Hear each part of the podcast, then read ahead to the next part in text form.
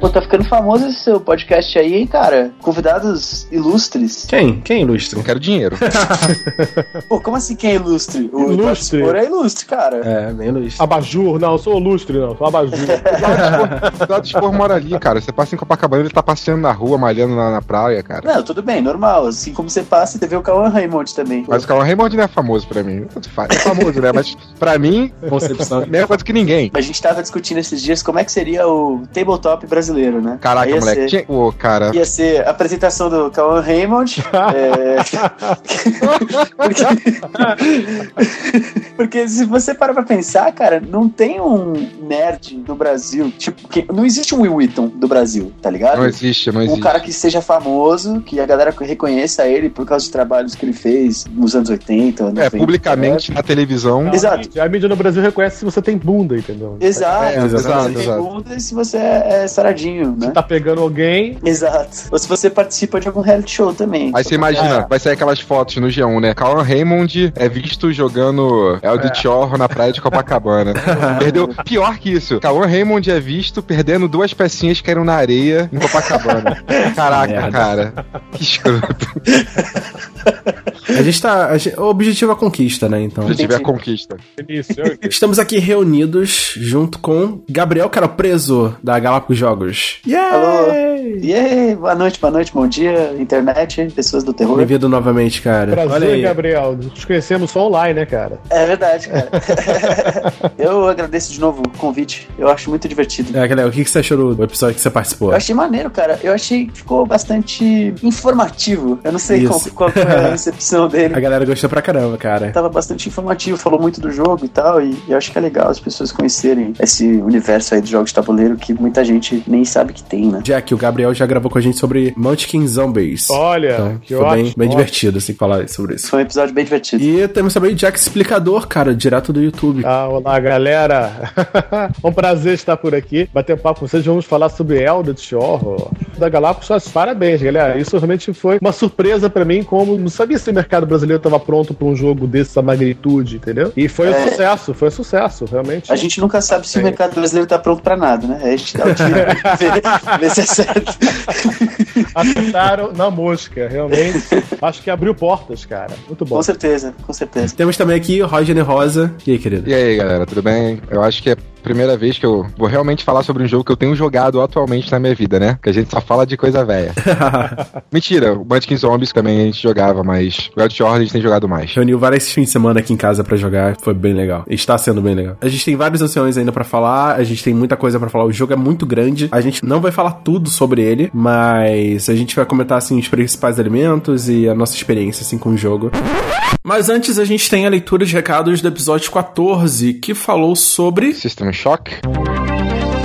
Exatamente, estou aqui com o Rodney Rosa. Você reparou assim um pouquinho de diferença na voz, né? Porque eu estava resfriado durante a gravação do Eldritch Horror. Deixa eu corrigir antes que pessoas taquem pedras em mim. É porque o programa inteiro a gente falou horror. E na verdade, uma coisa é que quando eu tava nos Estados Unidos, o nego me corrigiu quanto a isso. É horror, um R, o H vira R durante a pronúncia. O episódio inteiro a gente falou horror, Eldritch Horror, horror, e não é horror. As pessoas não entendem. Nós somos pessoas internacionais. entendeu? Exatamente, Então a gente mistura inglês, português e espanhol na mesma palavra. Aí fica horror. Em vez de falar horror É. ou horror, a gente fala horror. Aí, lindo, lindo. A gente. Minha cara de vergonha tava numa mesa com, sei lá, cinco jovens de Nova Jersey lá falando sobre jogos. E eu falo, Survivor Horror, Survivor Horror. E man, Survivor Horror. Eu me senti tão estúpido. Mas tudo bem, aqui no Brasil a gente fala Survivor Horror. E essa porra mesmo, cara. Mas só avisando que eu sei que é horror, mas a gente falou horror, horror. Beleza? Então agora a gente vai pra leitura de comentários do episódio 14. É, caso você não queira ouvir os comentários e mensagens desse podcast, por favor, pule para. Tô brincando, é 16 minutos e 8 segundos. Comece, por favor, senhor Roger Rosa. O primeiro comentário é do Fernando Lobo. Olá, Fernando de novo, como está? Fernando sempre marcando presença aqui nos comentários. Nosso, e né, curtindo e comprando blusa. Façam igual Fernando. Comprem blusa e comentem, por favor. A blusa vai ser muito importante para nossas futuras aquisições, nossos futuros investimentos, né? E eu comprar um fone melhor pra mim. É, porque, pelo amor de Deus, né? Boa noite, galera do Pod Terror. Não perdi tempo, já terminei de escutar o episódio 14. É sempre bom poder contar com as ótimas discussões que vocês proporcionam. Pena que sempre acaba com gostinho de quero mais. Já esperando pelo próximo episódio. Respondendo ao comentário do Ticon, sim, também gostei muito do episódio de Haunted House. Afinal, faz a gente querer parar de pensar o que é survival horror, de que tanto gostamos, sem contar que sou da época do Atari, e como bom jogador de survival horror, eu fugi dos Stalkers, não sou um deles, hehe, sei, tá bom. é, não cheguei a jogar System Shock, mas sempre esbarrava nele em discussões, e sem dúvida ele foi base para vários outros jogos e personagens, como GLaDOS em Portal e a ambientação de Dead Space, entre outros. A parte do cyberespaço me lembrou Shadowrun, um dos sistemas de RPG mais populares que existem, com uma ótima ambientação cyberpunk. Rodney, você não está sozinho, também jogo RPG de mesa. Obrigado. Eu não jogo mais hoje em dia, se quiser convidar eu jogo. É eu só não tem mais opções. E a gente tem tanto board game que eu jogo board game pra caramba. Só tem botop hoje em dia, né? Mas RPG. Aí, fico por aqui, feliz por saber que estou ajudando vocês a continuar com esse belo trabalho para nós, fãs de terror. Grande abraço a todos. Como tal como você, Fernando Lobo, eu não joguei System Shock. É engraçado, a gente tenta trazer uns jogos que ninguém realmente jogou e tal, mas para contar um pouco da história, porque a gente quer falar sobre isso, já que nenhum outro podcast tá falando, né? Começa por aí, a gente tem um conteúdo único, uma opinião única sobre um assunto que pouca gente fala, mas também porque vários desses jogos antigos serviram de base para os jogos que a gente gosta, sabe? Os jogos que a gente ama e tal. Então, eu queria muito falar sobre Season Shock 2, que é o jogo que a maioria das pessoas jogaram nessa série. Sim, é uma série, são duas unidades, então é uma série, eu tinha essa dúvida. Você é burro, cara, que loucura. Mas eu precisava falar do primeiro, e eu acho que o primeiro merecia um episódio inteiro. Eu acho que você vai começar a ver mais episódios assim isolados, por exemplo, um jogo totalmente obscuro de, um, de uma série, como foi o Resident Evil Gaiden, e a gente fez episódio inteiro sobre um, um episódio menor, né? Tipo assim, um título menor de uma série, mas é porque a gente quer começar a ligar as coisas, ligar um ponto e tal. Então, antes de falar de Dead Space, ou como você citou aí, Portal, a gente realmente precisava falar sobre System Shock. E isso abre espaço pra gente falar sobre novos jogos. Então, Fernando, obrigado pelo comentário e continua vindo aí, cara. Se quero mais, seu aí sempre tem, quando a gente tem tempo pra. O Fernando, no caso, que a gente tem, Fernando, tem tempo pra editar e postar os episódios, mas agora, como a gente já falou, no último episódio a gente voltou e tá tudo bem. Continua acompanhando a gente aí, cara. Obrigado. Exatamente. Toma mais episódio aí de uma hora e meia, né? Mais de uma hora e meia de episódio dessa edição. Então se prepara. Fernando vai ler o próximo comentário, que é do Salem Filho. Está ficando redundante falar que os podcasts estão excelentes. Obrigado por todos nós. Achei fantástico o paralelo temporal dos consoles e dos PCs da época. Quem diria que o SNS, Super NES e o MD... Mega Drive, Mega Drive. E o, nossa, meu Deus. Fernando é rico, não teve Mega Drive, teve só Nintendo. E o Mega Drive estavam vivos na guerra dos 16 bits ainda, onde a mesma se encerraria com o lançamento do PlayStation 1 e iniciaria a geração de 32 bits, que se assemelha aos gráficos do jogo em discussão. O primeiro jogo de PC que joguei foi Doom, de 1993.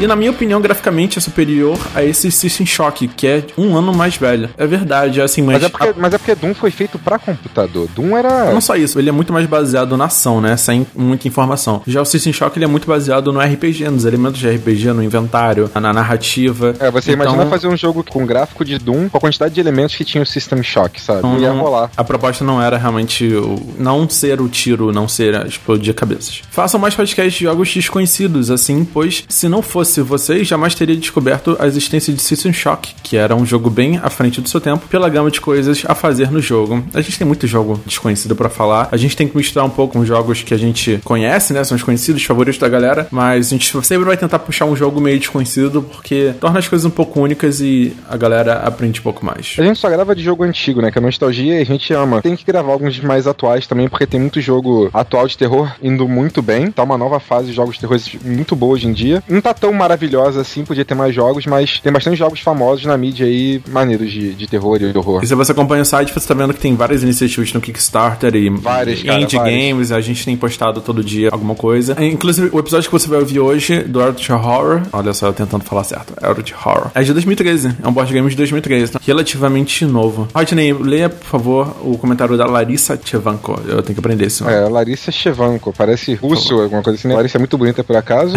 Essa foto do Stormtrooper. Não, na verdade eu já achei o Facebook dela e vi as fotos dela. Que... Ma- Ma- Master Ninja Stalker, o único comentário de menina pelo jeito cai logo em mim, por acaso. Hum, Então, oi Larissa, tudo bem? Eu vou ler seu comentário com uma voz um pouco mais legal. É, boa tarde, bracinhos pro alto. Uhul, muito feliz pelo retorno do Pod Terror. RS, RS, RS, RS. A gente tá sempre voltando, né? Já percebeu? A gente tá. O nosso retorno atual é, é fixo, eu espero. É, por favor. Depende do Fernando, porque eu sempre tô disposto a gravar. A gente tem postado direto, cara. Olha só quanta coisa apareceu. Tem notícia agora direto, tem page views, vai lá e olha o site. Ansiosa como estava, não poderia deixar de vir o Pod Terror 14, XD. Apesar de ter apenas um ano quando lançou o System Shock, ela tinha um ano quando foi lançado o System Shock, no caso, de também nunca ter jogado, gostei muito do cast. Despertou minha curiosidade e confesso que fiquei com vontade de jogar. A gente pode jogar junto, Larissa. Eu não joguei também. Para, Rogério, deu comentário. e antes de encerrar meu pequeno comentário, gostaria de perguntar se envio meus comentários por aqui mesmo seria melhor por e-mail. Tudo de bom para todos. Uma ótima semana e até o próximo cast. Larissa, você pode me adicionar no Facebook, me mandar mensagem pelo Facebook. Não, não, não, não. Pera aí, pera aí. Vamos, vamos responder direito. Eu não quero ser processado, a gente tá no episódio 14 ainda. Processado? Que isso? Cara, eu só é- falei pra mim não me adicionar na nossa fã, cara. Que Cara, isso? ok, tudo bem. É, Mas, Larissa, você envia os comentários no post do site, por favor. Você pode enviar pra gente por e-mail também, mas se você enviar no comentário, a gente vai abrir a discussão pra todo mundo no comentário, entendeu? Todo mundo que estiver lá na página, abrir, eles vão poder ler seu comentário e responder junto com a gente. Agora, se você enviar por e-mail, vai ser uma coisa privada, a gente não vai poder compartilhar isso com ninguém. Então fica no seu critério. Se você quiser fazer uma crítica, um elogio, alguma coisa mais pessoal, você envia um e-mail. Mas se você quiser, tipo, gerar uma discussão, que eu acho muito legal, assim, você interagir não só com a gente, mas também com os outros ouvintes, deixa um comentário. Eu acho até mais legal, mais prático. a É, gente somos vê. a favor da discussão e compartilhamento de ideias. Então é mais legal no post que todo mundo vê e pode comentar junto e você conhecer alguém legal, tipo eu, ou manda mensagem pra gente, que não vai ser tão legal assim, mas, bom. Não envia nudes, não envia nudes. Não, não, não, não. Não, por favor. Sou, é. sou totalmente Eu tô- contra. Sou totalmente contra isso. Antes, uh, continue, o Rodney, com essa missão. Então, eu vou ler o comentário do Lucas de Souza Fecchio. Olha, ele até me corrigiu nos comentários. Se fala Fecchio, fiquei surpreso agora. Estou ouvindo o cast e fazendo trabalho quando o meu nome é citado do nada. Uau, uau, uau. Cara, a gente leu os comentários, então... Quem é um. Fecchio? Não entendi por que isso, né? É porque o sobrenome dele é Fecchio, Fecchio, C-H-I-O. Só que se lê Fecchio, acho que é italiano, né? Levou um susto porque a gente comentou. A gente é assim, cara, a gente interage com quem interage com a gente. Ok. Então, fica eternizado no episódio, por favor. Próxima cartinha é do Felipe Amaral. Fala galera do Pode Terror. Obrigado pelo imenso apreço que demonstram por minha arte. Parabéns pelo. Ah, o rapaz que fez o desenho! Exatamente, Olha! exatamente. Felipe, sensacional. Pode mandar mais. é verdade, pelo a gente gostou, né? A gente vai des- destacar aqui. Parabéns pelo fabuloso episódio sobre System Shock, este incrível jogo que influenciou o futuro dos FPS, a seguir a linha de implementação da temática do RPG. Todos os episódios são muito empolgantes, mas estou ansioso pelo episódio sobre Silent Hill, minha franquia favorita, prometido pelo Fernando. Um grande abraço a todos, Pode Terror voltou. Então, é, Pode Terror voltou, um grande abraço de volta pra você, Felipe, obrigado pelo desenho. Sério, pra mim, Rodney, Silent Hill foi o nosso melhor episódio. É porque eu falei tanta merda, mas tanta Não, merda. peraí, peraí, peraí, peraí, peraí, peraí. Silent Hill, a gente nem lançou esse episódio ainda, cara. Você já quer dar spoiler pra galera? Não, eu falei que é o meu episódio preferido porque eu falei muita merda. Ah, Não vou falar entendi. Então, olha só, o episódio de Silent Hill está vindo. Eu prefiro deixar por aqui. Morreu o assunto Silent Hill. Eu quero guardar a surpresa pra galera que realmente foi um episódio muito foda. Só fica ansioso. Mas vamos lá. Já ficou. É, no caso, ele influenciou, eu acho, como eu falei, eu não joguei, eu só vi sobre o jogo. Eu acho que ele influenciou bastante uma das minhas franquias preferidas, que é Fallout. Eu só lembrava do Pip Boy, que é a maquininha que você usa, né? O Pip Boy. Então, é tipo, a gente não vai falar de Fallout aqui, porque não é terror em si, mas franquias preferidas de, de jogo. Fallout é terror sim, cara, mas eu tenho que pesquisar um pouco mais sobre. É mais FPS e aventura, mundo aberto, né? Então, ele influenciou muita coisa assim, cara. É obrigado por achar que todos os episódios são empolgantes. E fica na espera aí pelo Silent Hill que ele tá vindo. Eu queria Tá adicionar uma coisa. Todo mundo que arte, cara, a gente vai dar uma destacada e tal, mas a gente queria ver mais artes. A gente sabe que muita gente escuta e tal, mas se você sabe ilustrar, se você sabe fazer alguma animação, se- sei lá, qualquer montagem que você fizer ou desenho, manda pra gente. A gente quer ver mais de vocês, sabe? É, é importante. É, só não manda nude. Não, nu- nudes não, não, não, não, não. A gente quer ver mais a interação do público e a gente quer saber se vocês estão gostando dos episódios, né? Então uma forma da gente saber disso é quando tem uma arte como a do Felipe Amaral que foi destacada na postagem e agradeço demais pela sua participação. Eu vou ler agora o comentário do Almighty, último comentário da gente. Eu tenho o System Shock 2, comprei há dois anos no goodoldgames.com, GOG.com. Ele é muito bom esse site, visitem para jogos mais antigos. Tem jogo de graça lá também pra baixar. Tem, sim. Na verdade, eu compro jogos nele pra baixar na Steam, né? Ele vende a- Sim, a chave sim. da Steam, então isso vale muito pena. Ele tem aqueles jogos freeware, né, que são mais velhos, que é- eu jogava muito RTS, e ele tem lá alguns de graça, cara, eu acho muito maneiro. Já configurados no DOSBox, né? Uhum, Você só sim. baixa e roda. É incrível. É muito bom, realmente muito bom. Joguei um pouco e parei. Gostei das ideias do jogo, mas as limitações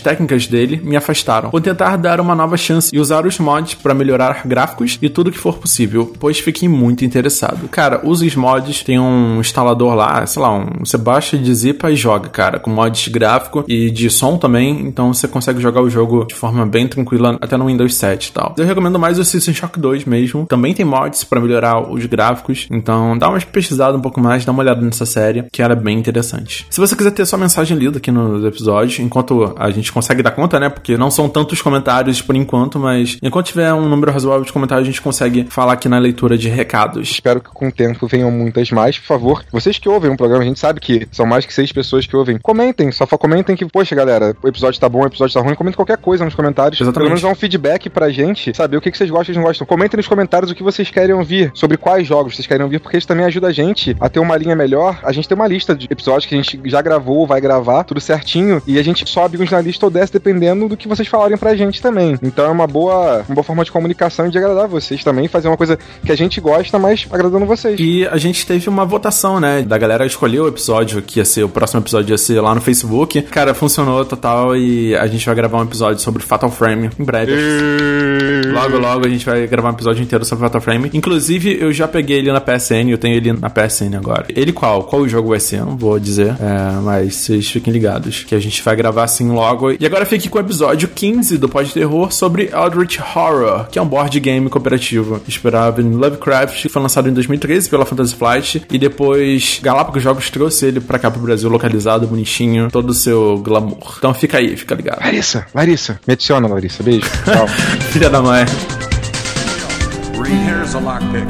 It might be handy if master of unlocking, take it with you. The car's parked in the city square. The top looking floor. around Really for that point It's just a zero, hunch, but I don't think he's after me because he is after you. Even when I change the bandages, the blood and pus just start oozing Why through. don't I press it?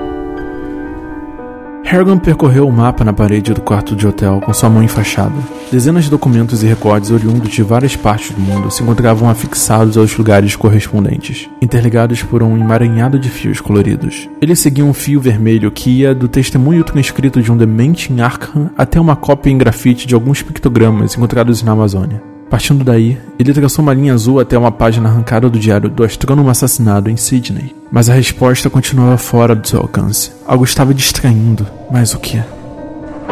O vendedor na estação ferroviária tinha uma tatuagem nas costas da mão. Talvez fosse isso. Harrigan tinha certeza de já ter visto aquele símbolo, mas talvez não fosse nada. Talvez fosse apenas paranoia. Ainda assim, ele desenharia a tatuagem para mostrar a Diana. Ela saberia. Algo na rua subitamente aguça sua audição. Na verdade, foi apenas a menção de um som. Algo que seria um som, talvez um grito, mas que foi interrompido. Ele se afasta do mapa e se certifica de que a porta está trancada. Durante as nove horas em que esteve na cidade, ele se dirigiu da estação ferroviária direto para o museu, e em seguida para o hotel. Quem poderia tê-lo encontrado tão rapidamente?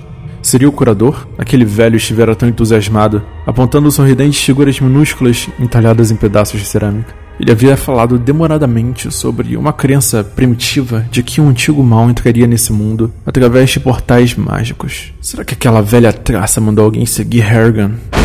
Algo pesado caiu no chão do corredor e forças arcanas começam a sacudir a porta violentamente. Harrigan suspirou. Não havia tempo para fazer as malas. Ele poderia pegar apenas o que fosse essencial. Pegou sua arma, conferiu o carregador, confirmou que havia uma bala no cano e destravou o pino de segurança. A madeira envernizada da porta começou a se partir e uma das dobradiças se despedaçou.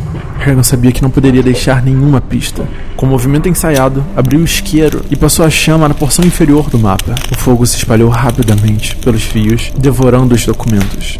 Se for a camareira, pensou Harrigan, vai ser difícil de explicar. A porta explodiu para dentro do quarto com estrondo e a criatura transpôs a soleira. Não era a camareira. A visão da criatura lançou um choque congelante através da espinha de Harrigan, mas ele não podia ficar parado.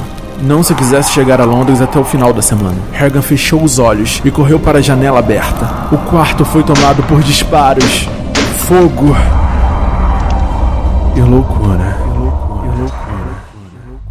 Quem é, o que é essa empresa maravilhosa que não para de trazer jogos incríveis pra gente, a Fantasy Flight Games, cara. Olha, existe um- uma coisa mítica em volta da Fantasy Fly. Eu não sei, parece que eles não se comunicam muito com o público em geral, né? Em fóruns e tal. Mas eles estão sempre com muitos segredos, muitos jogos. A impressão que passa é essa. Tanto que tem uma Cosmic Con, que é um encontro, uma feira só de Cosmic Encounters, que a Fantasy Fly faz nas próprias sede da empresa, né? Essa feira tá ficando cada vez mais notada porque as pessoas querem ver o como que é lá dentro, né, cara? Eu acho que nem é pelo jogo em si. Elas querem poder visitar, né? Sim, ver sim. aonde que tudo acontece, né? Onde que essa fábrica, né, de sonhos, né, funciona. Pode-se dizer hoje que ela, pelo menos norte-americana, a maior empresa de jogos de tabuleiro e de tabletop games, né, de jogos de mesa que existe. Pelo menos que está sediada no- nos Estados Unidos. Eu acredito, inclusive, que eles são responsáveis quase por todos os títulos que levam o termo Ameritrash, assim, que é um termo usado bastante no, no universo dos jogos de tabuleiro para falar de jogos que são muito adequados às temáticas. São as temáticas que levam esse jogo, movem o jogo, né? O jogo é feito através dessa temática. O cara pensa numa temática específica, digamos, mágica, medieval, e aí o jogo vai ser todo levado em torno dessa temática. E aí, nos últimos 15 anos, eu posso dizer, há mais tempo, na verdade, mas nos últimos 15 anos eles se voltaram muito para franquias muito famosas dentro do universo nerd. Atualmente a Fantasy Flight tem os jogos do Guerra dos Tronos, tem alguns jogos do Senhor dos Anéis, quase todos, e agora estão muito focados nos jogos dentro do universo de Star Wars. Além disso, de trazer esses títulos de grandes franquias, eles continuam lançando coisas inacreditáveis de propriedade intelectual própria, né? Alguns RPGs que eles estão lançando que são fantásticos. Então, quando você entra em contato e, e começa a ver a Fantasy Flight e os títulos que eles têm publicados, eles têm um catálogo de jogos que é gigantesco, você vê que é o paraíso realmente uma fábrica de sonhos, como o Jack falou, o paraíso nerd, cara. Tudo que você pode imaginar de jogo de mesa tá acontecendo lá dentro, assim, e eles conseguem acertar em cada título. Toda vez que eles lançam uma, um anúncio novo, né, de algum jogo novo, a galera fica alucinada e geralmente são jogos muito bons. Eles é muito... têm uma equipe muito boa, né? De desenvolvimento, de teste. A impressão que a gente tem é que eles passam anos trabalhando aquilo antes de soltar alguma informação, né? Exatamente. É, eles são tipo a Apple, né? Você não sabe que precisava, mas eles sabem que você precisa daquele É, jogo. eles é você. É. A gente tá vivendo de boa ali, sem nada. Só com os que a gente já tem, eles vão lançar um novo, a gente não. A gente precisa agora desse jogo novo. É bem legal porque a Fantasy Flight ela fica no centro-oeste é, norte-americano, em Minneapolis, né? Que fica dentro de Minnesota. E lá é muito frio o ano todo. No inverno e outono neva muito. E é uma coisa que a gente começa a notar que bons jogos saem desses lugares que a a galera tem que ficar em casa mesmo, né? Porque às vezes neva tanto que torna-se mais difíceis as atividades externas, né? Por isso Então- que o Rio tem menos gamer do que São Paulo, né, cara? Exato. Ah, é verdade. Nós Exato. temos a praia. Exatamente. E, e por isso que o Brasil tem menos gamer do que o resto do mundo, porque, pô, a gente vive num país tropical, etc. Então, quando você começa a entender a geografia da coisa, você começa a falar, ah, sei por que, que eles fazem tantos jogos. Porque realmente a Fantasy Flight é um prédio gigantesco que fica lá em Minneapolis, e eles acabaram de abrir, foi no ano passado, um convention center, um centro de eventos, que, cara, é uma loja mágica, assim, você entra lá e tem mesas enormes de jogos, e todos os jogos que você pode imaginar estão lá à venda, e você pode chegar e jogar, e tem um centro de jogos organizados muito interessante e tal. Então, é uma empresa que realmente consegue fazer coisas e transformar coisas, traduzir universos para o mundo do tabuleiro que poucas empresas conseguem, assim, da forma que eles trazem com essas temáticas interessantíssimas e dessa maneira tão bem adequada ao tema, assim. Isso é muito bacana da equipe deles. E realmente, não tem só uma equipe de desenvolvimento, tem algumas trabalhando paralelamente em lançamentos mútuos, né? Então, toda semana você pode ver, tem novas expansões de jogos saindo, tem equipes trabalhando nessas, nessas expansões, em novos jogos. Então, é uma empresa que está sempre em movimento, né? Tem sempre novos lançamentos e coisas muito interessantes acontecendo por lá. Isso mostra como o mercado, na verdade, está crescendo, né? Como o mercado está evoluindo e está querendo consumir cada vez mais, né? Porque se você começar, por exemplo, não sei quando vocês começaram a jogar, mas eu comecei a jogar um tempinho e era muito difícil você conseguir alguns títulos. Era muito esporádico. Se lançava um jogo hoje, né? E de repente, daqui a um ano, dois anos, se tinha uma continuidade daquilo. Hoje não. Hoje tem um pique, né? Tem uma demanda do público, né? O mercado está consumindo muito mais rápido. E os jogos estão ficando mais complexos. Os jogos estão ficando, como você falou, né? Mais temáticos, mas isso também aumenta o valor do produto final, porque tem uma franquia por trás e tal. Vocês estão ficando mais caros e assim mesmo eles estão ficando cada vez mais bens de consumo. Ou seja, a Fantasy Fly, do meu ponto de vista, ela é uma das empresas que alavancou o mercado. Quer dizer, que está apostando nos Estados Unidos, como a Asmodee tá na França, né? E em levantar o mercado de board games. Eu tô tentando fazer um paralelo com a Galápagos no Brasil, tá? Eu acredito que essa, sinceramente, é, é sério, é sério, né? É, é quem tá alavancando o mercado. Pela sua visão, Jack, como é que é a influência, assim, da Galápagos no mercado nacional de board game, assim? O que que você tá vendo, assim, de mudança que tá chamando a atenção pra caramba, não tá? Olha, eu acho que são dois momentos, tá? Você tem o momento de vir, que acontecia isso que eu falava com vocês, tá? Ela acompanhava esse nível de lançamentos, assim, e tal. Eu acho que ela tá se adaptando novamente ao mercado nacional, mas a Galápagos já teve uma oportunidade muito boa, o momento certo de começar. Quer dizer, conseguiu títulos com grande apelo para trazer novos jogadores para a mesa, né? E isso foi muito importante, porque a gente via dois anos atrás, era muito difícil você conseguir um grupo de jogadores. Eu mesmo, eu tinha alguns amigos, então hoje eu participo de quatro grupos semanais de jogos. E cada vez com mais gente, cada vez com mais evento. Um deles está virando um, um encontro que já tem 20, 30 pessoas, a cada semana chega mais gente. E todos eles chegam com um Zombicide debaixo do braço, todos eles chegam com é, um Munchkin debaixo do braço, né? Alguma coisa assim. Porque é isso, tá? São gateways, são jogos muito importantes no momento certo, quer dizer, eles acertaram em sentir qual era o público, em que estágio de aceitação o público estava no Brasil. E eu acho que agora o trabalho é esse, é evoluir isso, né, para jogos de repente mais estratégicos, Eurogames, que eu já vi que tem alguns euros lá que estão trazendo. Tem, alguma coisa vindo aí. Eu acho que é essa evolução porque o público vai pedir, tá? O cara que começou a jogar Munchkin, ele agora ele quer outra coisa, ele quer o, o próximo degrau, né? E vocês estão de olho nisso. Parabéns, parabéns. É, é, é bom, é bom ouvir isso. É. muito bom, então eu gosto de ouvir também. Eu fico muito animado, assim, com os próximos lançamentos, com todo o trabalho. O fluxo de lançamentos está incrível, assim, para todo o trabalho que está sendo feito. É... A gente ainda tem um pouco de reclamação nas traduções, é uma coisa que melhorou bastante ao longo do tempo e tal. Assim, do jeito que tava e do jeito que tá agora, é uma evolução, assim, inacreditável, assim. Pouca gente espera. A tradução, às vezes, não é só tradução, tradução, às vezes, é interpretação. Sim, total. Eu, por exemplo, tenho uma que me irritou muito no El, que é, vocês chamaram de ancião, né? Os Old Ones. Os Old É. Ones viraram anciãos, né? O ancião não me dá tanto medo assim. Parece meu avô bonzinho, sabe? O ancião não é assim o eterno, o adormecido, né? Não é uma coisa tem, mais. tem uma coisa. A gente realmente sabe que tem algumas falhas que acontecem aí no meio do caminho. Sim, aham. Os processos para traduzir, e não só para traduzir, mas para toda a produção de um jogo de tabuleiro no Brasil. E principalmente quando se trata de um jogo de tabuleiro que vem de fora, ele é complicado. Assim. A gente tem muitas discussões internas sobre algumas traduções. Essas, por exemplo, quando a gente fala de jogos que têm propriedade intelectual baseada em alguma coisa, então o próprio Eldritch Horror, né, que é baseado na obra do Lovecraft, e aí depois falando de Senhor dos Anéis, Guerra dos Tronos, etc., a gente tenta manter uma coerência com as traduções que já foram realizadas. Isso, dos livros. Dos livros, exatamente. Quando a gente fala do Eldritch Horror, existiram muitas empresas que publicaram Lovecraft no Brasil, muitas editoras. Sim. A partir de determinado momento a obra dele virou domínio público, então estava ali para ser traduzida e publicada. E a gente nunca teve uma editora que se interessou em pegar o Lovecraft e traduzir de forma canônica para o Brasil, como a gente está acostumado a ver hoje com muitas coisas, né? Então, no fim das contas, o que acaba acontecendo é que para alguns termos que são utilizados frequentemente nessas obras, a gente precisa acabar optando por uma tradução específica, né? Sim, no vocês caso do traduzindo um jogo, né? Na verdade, né? O É, é exatamente. diferente, né? E aí, nesse caso dos anciões, né, foi uma,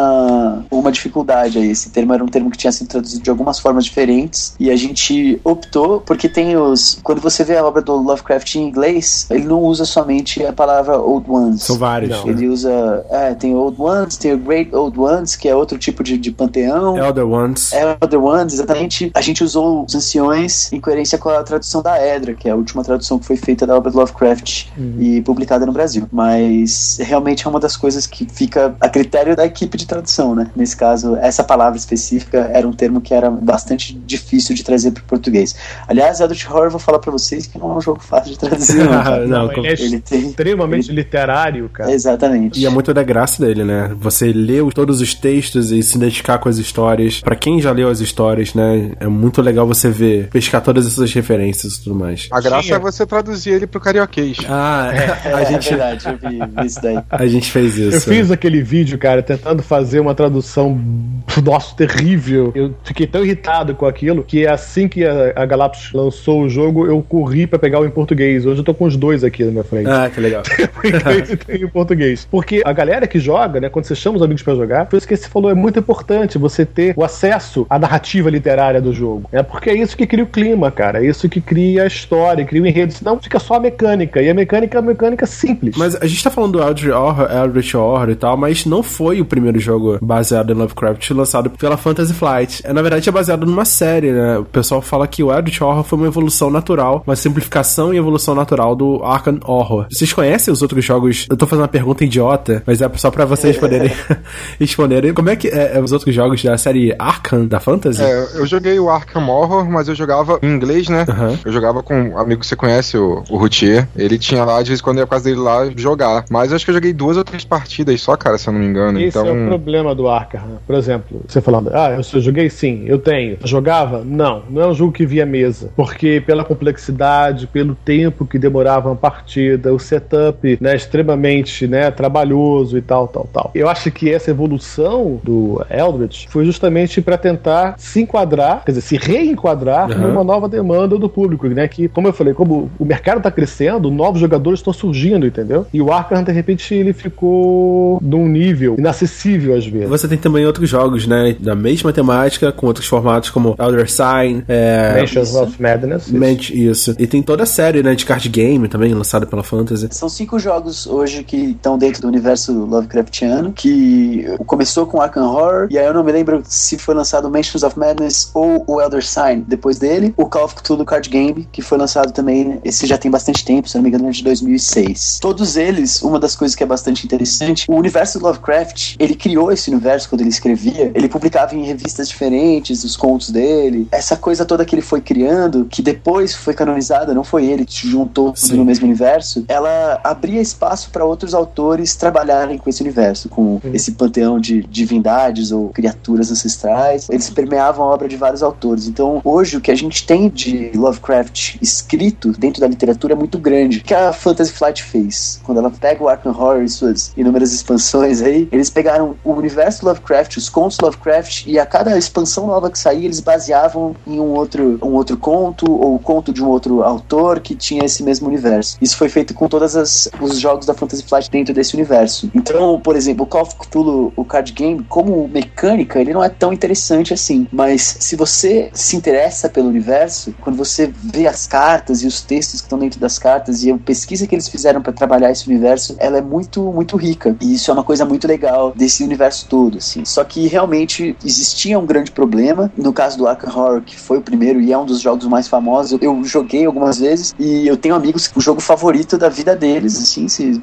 for pra uma ilha deserta, eles levariam o Arkham Horror. Só que ele tem um grande problema, inclusive o Eldritch também tem o mesmo problema, que é uma grande dependência do idioma. Então, se você tem um amigo, ou você mesmo, não tem um domínio do inglês tão grande, a sua experiência ela é diminuída, porque Comprometida, praticamente. Exatamente. A literatura do Lovecraft, ela chega a ser um pouco rebuscada muitas vezes. Sim. Então, e como todas as cartas, e todos os eventos e, e todas as coisas estão ali naqueles jogos são baseadas nisso, o texto ele é muito complexo para uma pessoa que não entende o idioma. Então, às vezes acaba ficando cansativo, assim. Você pensa num jogo que tem um setup muito grande, que tempo médio de jogo é entre 4 e 5 horas, e você ainda tem essa dificuldade da barreira do idioma, isso acabou fazendo que o Arkham Horror não visse tanta mesa no Brasil, como o Elder Sign, por exemplo, que é um jogo que é um pouco mais simples, tem uma mecânica bem mais simples do que os outros da, da É, coleção. só pra exemplificar, quando a gente faz o encontro, né, a pessoa retira uma carta e lê um lore, né, lê uma missão, um acontecimento onde ela precisa fazer um teste. Isso tudo são como se fossem trechos de histórias baseadas nesse conto do Lovecraft ou nesse mundo do Lovecraft. Então, pra pessoa que lê isso em inglês, é muito ruim você, tipo, ter a entonação, passar a mensagem clara pra outra pessoa que tá enfrentando esse desafio.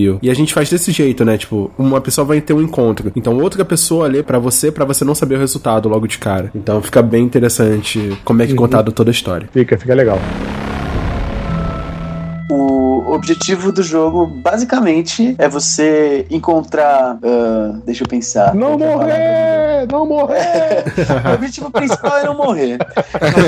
Não existe, você Mas vai pra morrer. você vencer o jogo, exatamente. Pra você vencer o jogo, você precisa encontrar pistas que vão te ajudar a resolver um mistério sobre uma grande criatura ancestral que tá adormecida e ela pode despertar e trazer alguma coisa muito terrível pro mundo. Nem sempre, e isso é uma coisa que acontece bastante na literatura do Lovecraft, nem sempre ela vai destruir o mundo de imediato. Ela pode fazer que todo mundo fique maluco, que é uma das coisas mais comuns. Essa criatura pode querer reinar sobre a Terra e trazer todas as pessoas para serem servos e escravizar a humanidade, ou ela pode simplesmente devorar tudo, que é uma dessas possibilidades. Então, o seu objetivo você vai enfrentar de certa maneira, mas é mais um enfrentamento filosófico do que um enfrentamento É. físico. Uma dessas criaturas ancestrais que estão adormecidas e podem trazer o terror para a humanidade. E a sua maneira de fazer isso é tentando angariar pistas que vão te ajudar a resolver os mistérios sobre a origem dessa criatura, sobre qual que é a maneira que ela vai agir sobre a humanidade. E se você descobrir esses mistérios com sucesso, você consegue impedir que essa criatura desperte, pelo menos por um tempo. A melhor parte é essa. Ninguém nunca tá livre, cara. No Adult Horror, essa é a verdade. Amigo ouvinte, você que está ouvindo a gente agora, se você gosta de finais felizes, se você acha que tem um príncipe encantado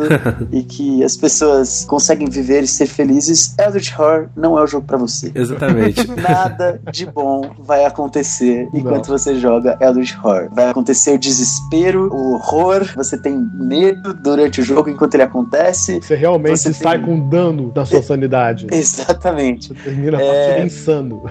É, essa, é- essa é uma das coisas, porque é, é- é horrível, tudo que acontece é horrível. Basicamente, você tá ali no começo do século XX presenciando coisas terríveis, inimagináveis, indescritíveis e tentando sobreviver a isso daí. O que eu acho muito bacana no Eldritch é o seguinte: é que você começa a sua partida, você tem uma vaga noção do que, que né, está por vir. Você fez o setup, você sabe lá que tem né, o ser eterno lá que vai aparecer. Né, em X turnos, talvez. No jogo básico, a gente tem que falar que são quatro anciões pra começar, né? Você escolhe um deles pra enfrentar e esse vai ser o seu ancião durante todo o jogo. Mas não é isso que conta a história. O bacana é que a história é contada à medida que você vai explorando o mapa. Então, em cada jogo, você vai descobrir novos rumores, você vai ter que enfrentar novos monstros, novos desafios. E no final da partida, você narrou, você permeou por vários contos, você passou por várias eras diferentes né, do Lovecraft, e você conseguiu amarrar tudo isso. Isso que eu achei fantástico. O jogo ele consegue amarrar vários contos do Lovecraft. Exato. E você experimenta isso sem saber. Você não começa o jogo sabendo o que, que você vai enfrentar. Exatamente. Você começa a enfrentar isso de uma forma aleatória, mas que, mesmo sendo aleatória, ela se encaixa. Genial.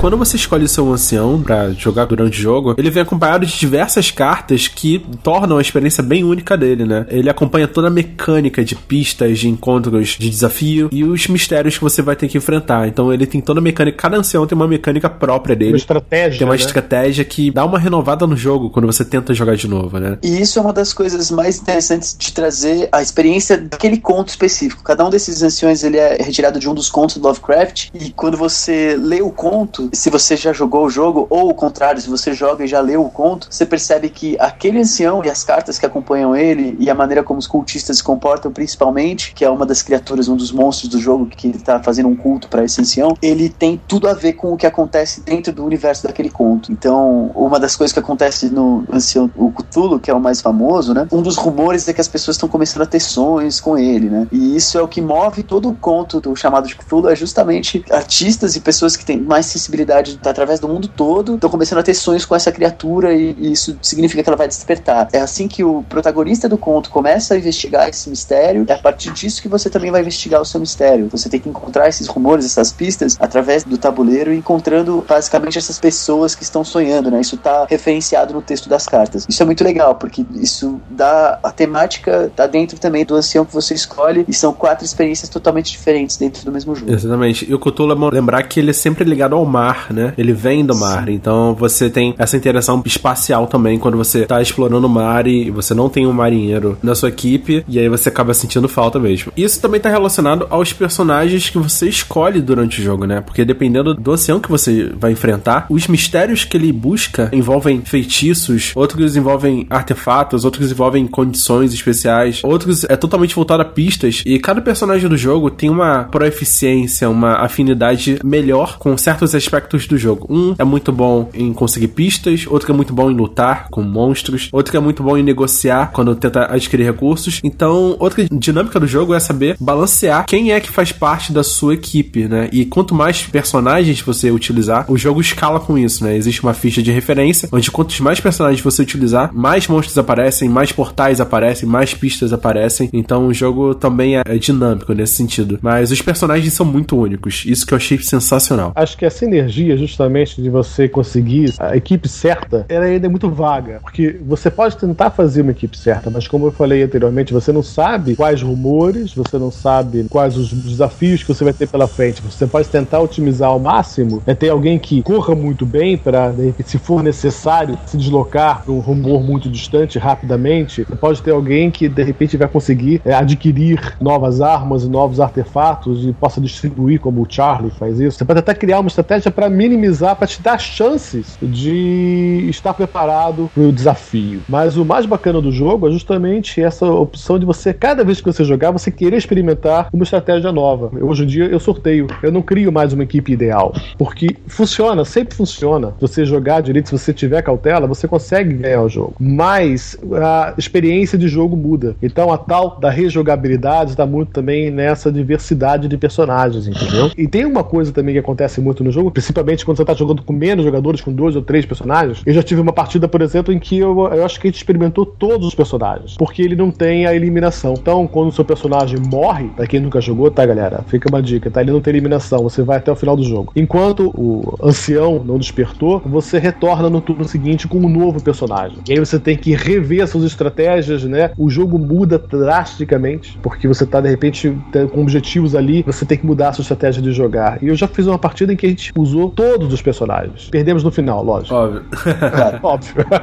se você conseguir usar todos os personagens, não tá vindo bem seu jogo. Não tá vendo nada bem, nada bem. Então, uma das coisas que é legal também dos personagens, e isso, de novo, palmas pra Fantasy Flight por ter desenvolvido esses jogos, é que muitos dos personagens de Eldritch Horror estão nos outros jogos da franquia. Então, os personagens, quando você joga os outros jogos, Arkham Horror ou Mansions of Madness, esses mesmos personagens, eles estão nos dois jogos. Então, você tem a sensação de que é realmente uma equipe de investigadores que tá sempre envolvida nesses mistérios. E todos eles têm um motivo, eles têm um background, eles têm o... Por que que eles estão lá? Por que que eles estão fazendo essa investigação? Da onde que eles descobriram isso? Porque eles têm todos passados muito diferentes, né? E todos eles têm habilidades diferentes que têm a ver com as suas profissões. Isso é muito legal porque foi criado esse universo para todos esses personagens, criada a história deles e por que que eles, eh, eles estão ali né, presentes nessa situação. E isso também é um elemento, como o Jack falou no começo do programa, que o jogo você consegue criar uma história, uma narrativa a partir do que está acontecendo ali. O personagem que você está jogando, ele vai passar por várias experiências que vão fazer no final do jogo você ter construído toda uma história mesmo, um roteiro para aquele personagem. Isso é bem legal, porque o seu personagem pode ser aprisionado em algum momento, em algum momento ele pode ser amaldiçoado, em algum momento ele vai passar por uma experiência que vai Os fazer com que ele sinistros são um pacto sinistro, exatamente.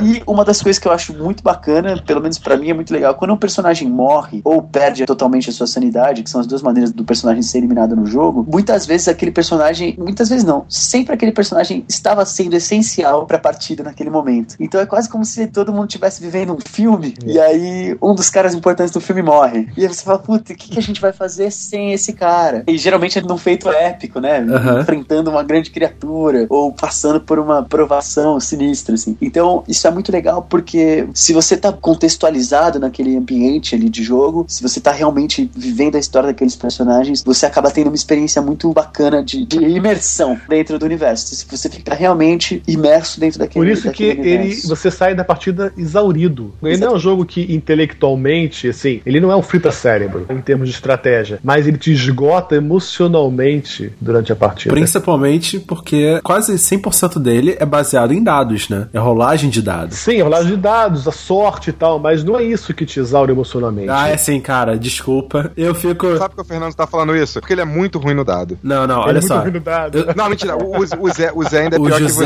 você. amigo o José nosso. conseguiu rolar sete dados, não acertar nenhum, Rerolar- rerolar dois e não foi, E rolar mais um. É. Ele não conseguiu, cara. Um acerto. Fica estressado, cara. Tu fica. O problema é ele fazer isso várias vezes no Mas eu jogo. acho que o que exaure você, eu acho que é você sente a insignificância do poder do seu personagem, que você achou que era o fodão, né? Não diz, ai, ó, cara, o meu tem isso, tem aquilo, tá? Você vê como ele é insignificante pra enfrentar o desafio do jogo. Sim, é entendeu? verdade. Exatamente. Isso eu que acho te deixa exaurido, essa fragilidade. Eu acho também que os dados têm a ver com isso, mas eu acho que a escolha da mecânica de você ter que usar os dados para resolver testes, eu geralmente não sou um jogador que gosto de jogos que dependem dos dados. Assim como o Dando, eu tenho problemas sérios e não sei jogar dado. Eu não sei o que acontece, os deuses dos dados não sorriem para mim. Então, geralmente eu gosto de jogos que não dependem da mecânica de dados pro jogo funcionar. E a Fantasy Flight sabe fazer esses jogos. A gente Ah. tem vários exemplos de jogos que ou eles pegam o dado e criam uma nova mecânica para esses dados e criam dados customizados para aquele jogo, ou jogos que não dependem de dados em nada do jogo. O Guerra dos Tronos, o jogo de tabuleiro, ele é um exemplo disso. Então, por que, que a Fantasy Flight escolhe, no momento que ela tá criando um jogo baseado em Lovecraft, por que, que eles escolhem os dados? Porque você tem que sentir o desespero. É. E não existe uma mecânica que faça você sentir mais desespero Do que a sorte. Do que a sorte. Do É. que você rolar sete dados e não ter o resultado que você precisa. E isso é uma escolha, entendeu? O jogo, ele não perde por conta disso. Ele ganha mais dessa sensação de desespero e, como o Jack falou, de insignificância perante a sorte, ao acaso, no caso, A ao magnitude, né, do, do, do, Exato. do tema. Tem muita gente geralmente que não gosta, não gosta, até gosta de jogar esse tipo de jogo, mas às vezes ela não tenta arriscar por causa disso, né? Por causa desse medo do dado sair com o número e ficar naquela, ah, vou, não vou, vou, não vou e nunca vai. Mas eu acho que acaba que essas pessoas que ficam sempre com esse medo de jogar o dado, as que quando jogam um dado, o dado sai no zero, né? Se você vai sem o medo, né? Se você vai, eu não vou arriscar. É, não, é só um jogo, né? Pelo menos na minha Exato. cabeça eu fico pensando sempre assim: é um jogo, eu vou arriscar, sabe? Se eu não conseguir, não conseguir, mas eu tenho que arriscar. É, mas- Geralmente o pessoal, não, eu não vou tentar, eu não vou conseguir rolar esse dado, não, não vou conseguir. Vai te dando mais apreensão ainda, né? Se você jogasse de uma vez e tirasse logo errado, te dá uma pressão que você fica com medo de jogar o dado e tirar o zero. Mas uma das coisas da imersão do jogo é você pensar que a salvação da humanidade tá nas suas mãos ali naquele Pelo momento. menos né? a salvação da E mesa. acontece muitas vezes. Porque Da mesa.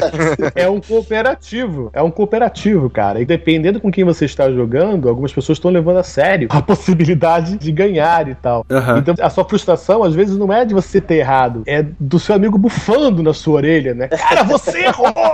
Né? E agora? A gente virou comida de peixe, né? Mas isso é direta. Esse- nesse jogo é direto. A gente já passou por uma situação que é recorrente, assim, nos grupos sobre o Eldritch Horror, que é você fazer uma sequência de jogadas épicas de um dado ou dois, quando a pessoa tá amaldiçoada, só pode tirar um seis pra dar certo. Uma sequência de resultados de você e seus amigos que você resolve o terceiro mistério, finalmente. Porém, você só ganha o jogo no final da fase do mito. E na fase do mito, ele vai lá e acorda a porra do monstro. Cara, que ódio. Cara, foi uma sequência de Ai, que vacilo. das estrelas guiando a gente. Tudo era lindo, tudo era mar- Todo maravilhoso. como? Todo mundo. E aí, Vamos ganhar. Uma Não, carta do mito ganhar. vai lá e acorda o monstro. Uma carta Ai, só. cara. Podia ser Que qualquer outra, mas uma só. O jogo é. Cruel. é cruel. É... Cruel. Lovecraft estava em alma e corpo. Dá aquele beat slap com a parte da mão de fora, assim, né? Te dá isso e você fica com a sua honra no lixo, cara. Você, você fica triste. Você fica. É foda. E aí começa a odisseia toda de novo contra o monstro, contra o oceano que acordou. A primeira vez que a gente jogou, o Fernando morreu três vezes. É verdade, é verdade, é É verdade. dos meus esse. Esse é dos meus. Porque eu ia pra porrada e eu não era um cara de porrada, né? Então Então. você tava fazendo errado, né, cara? É, eu parei com isso depois.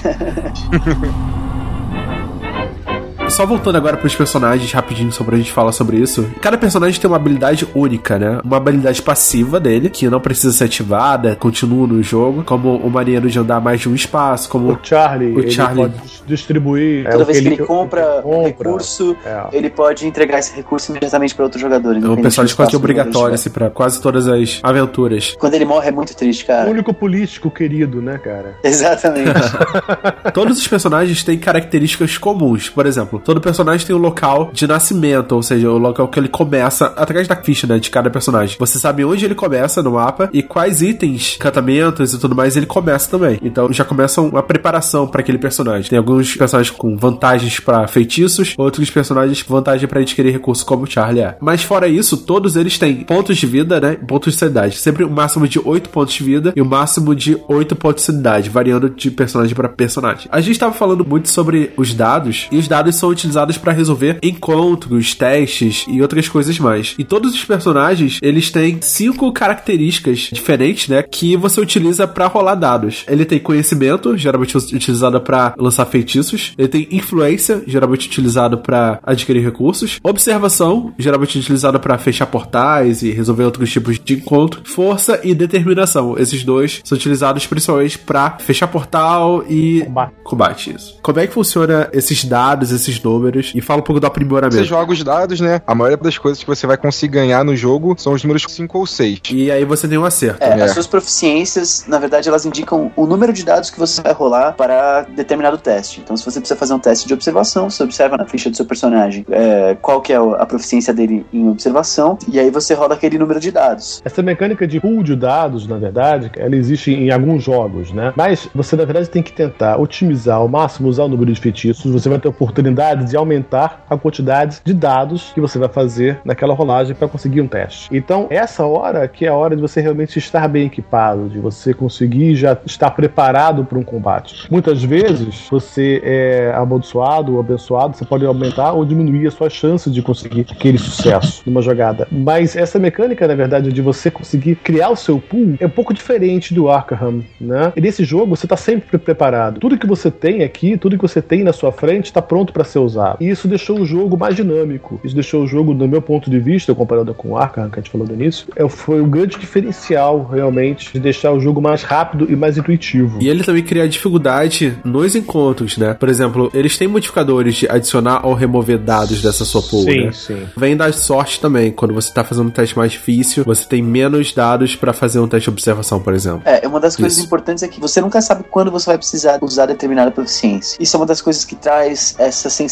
de desespero ou de incapacidade em relação à magnitude do jogo. Porque às vezes você tá com um personagem de suporte, né? Como o Charlie, por exemplo, e Aham. você precisa resolver um encontro na sua fase de encontros, né? Que a gente já vai falar um pouco mais pra frente. E você não sabe qual vai ser o, o teste que vai ser necessário pra você ali naquele momento. Às vezes é um teste que você tem uma proficiência alta, e às vezes é um teste que você não consegue realizar porque a sua proficiência é muito baixa. E é isso que traz a, a grande sensação de você nunca saber o que, que tá na próxima carta. Qual que é a próxima coisa que você vai ter que fazer. Então por isso que você tem que se preparar, se equipar o máximo possível pra qualquer tipo de É. ocasião. Né? Tentar Isso é andar com as coisa pessoas certas, né? Tentar Exato. andar com os, com os personagens próximos que possam ajudar, ou complementar mais ou menos um ao outro. Isso é muito legal porque o jogo também proporciona a possibilidade de você aumentar as suas proficiências. Em alguns lugares específicos você consegue melhorar determinadas proficiências. Então, um personagem que é fraco em determinada proficiência, ele pode ficar um pouco mais forte naquele quesito específico. Ou um personagem que já é forte em determinado quesito pode ficar ainda mais forte e aí ele pode ser um fator decisivo no jogo. Fora os itens, equipamentos, feitiços, artefatos que a gente vai falar um pouco mais pra frente, também são modificadores durante vários encontros e principalmente nos combates. Exatamente. E isso é uma mecânica que é muito emprestada dos RPGs, né? Que Uhum. você vai melhorando o seu personagem conforme ele avança na narrativa e tem sempre uma explicação para ele ter adquirido determinada proficiência. Então, se você vai ampliar o seu conhecimento, é porque alguém, algum mestre de alguma coisa te passou uma informação que é muito importante e aí isso aumenta o seu conhecimento. Você pode treinar em algum lugar específico e aumentar a sua força. Então, isso é legal porque também traz esse elemento narrativo, esse elemento de imersão que o jogo proporciona bastante.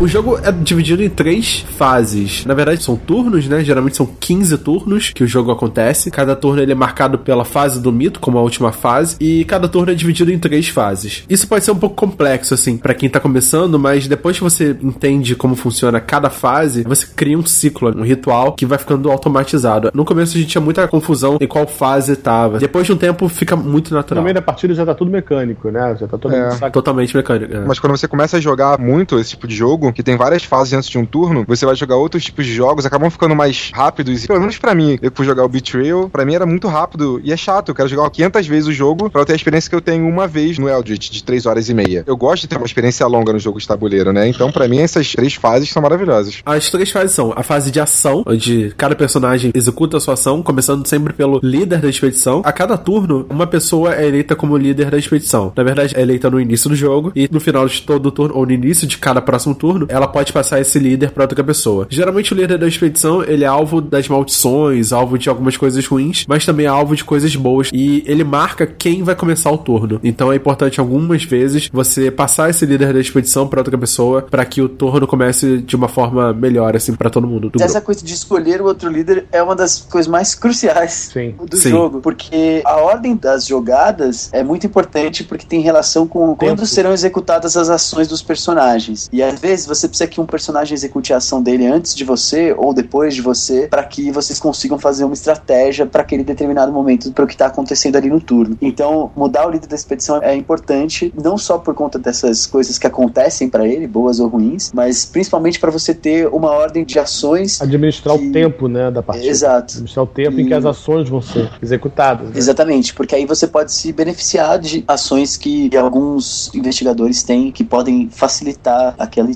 turno, aquela rodada. Eu tava falando das fases. A primeira fase é a fase da ação, como eu já tinha falado. É a fase onde cada personagem ele executa uma série de ações, como por exemplo, viajar, ou seja, mover um espaço pelo mapa. Ele pode se preparar pra viagem. Ele pega um bilhete de viagem, que no máximo são dois bilhetes por personagem, e ele pode gastar esses bilhetes depois quando usar uma ação de viajar. Ele também pode adquirir recursos, que é fazer um teste de influência e baseado no número de acertos, ele compra recursos com esse valor de acertos. Ele pode descansar, que é recuperar uma vida uma sanidade, que também é muito utilizado para se livrar de uma condição ruim, como uma perna quebrada ou hemorragia interna. Ele pode trocar itens com alguém que tiver no mesmo espaço que ele, e ele pode usar a ação própria do personagem ou de algum artefato ou item que ele possua. Então é uma série de coisas que ele pode fazer nessa fase de ação, seja viajar, seja conseguir recursos e tal, mas ele só pode fazer duas ações a cada turno, não pode fazer nenhuma ação igual a outra. Ele não pode fazer a mesma ação duas vezes seguidas. Isso é muito interessante também. Depois vem a segunda parte, que é a parte mais legal pra todo mundo, é a fase de encontros. Baseado da posição que o personagem se encontra nessa fase, depois que ele se movimentou, comprou e tudo mais, ele faz o encontro do local onde ele tá. Então pode ser um encontro local, baseado onde a região que ele tá, ou um espaço genérico, ou ele pode fazer um encontro com marcadores, quando tem um marcador de expedição nele, ou um portal aberto que ele queira fechar, ou quer fazer uma pesquisa e- conseguir uma nova pista pra ser utilizada durante o jogo. Essa fase onde todo mundo puxa uma carta de, de lore, né, e lê um desafio pra cada um. Olha, eu acho que na fase de encontro, na verdade, do meu ponto de vista, tá? O jogo ele acontece nessa questão da fase de ação, é a, primeira fase, é a fase em que você se prepara para o que você não sabe que tá vindo, tá? Você tenta mais ou menos, né, criar a sua estratégia de jogo e avançar no seu objetivo do jogo. E quando vem o encontro, vai quase tudo por água abaixo, né? É o desespero total. É quando você Vocês não tão- descobre, né? Vocês não estão me vendo agora, mas enquanto o Jack tá falando, eu tô acenando com a cabeça assim, lembrando de todas as vezes que isso aconteceu. Não é verdade?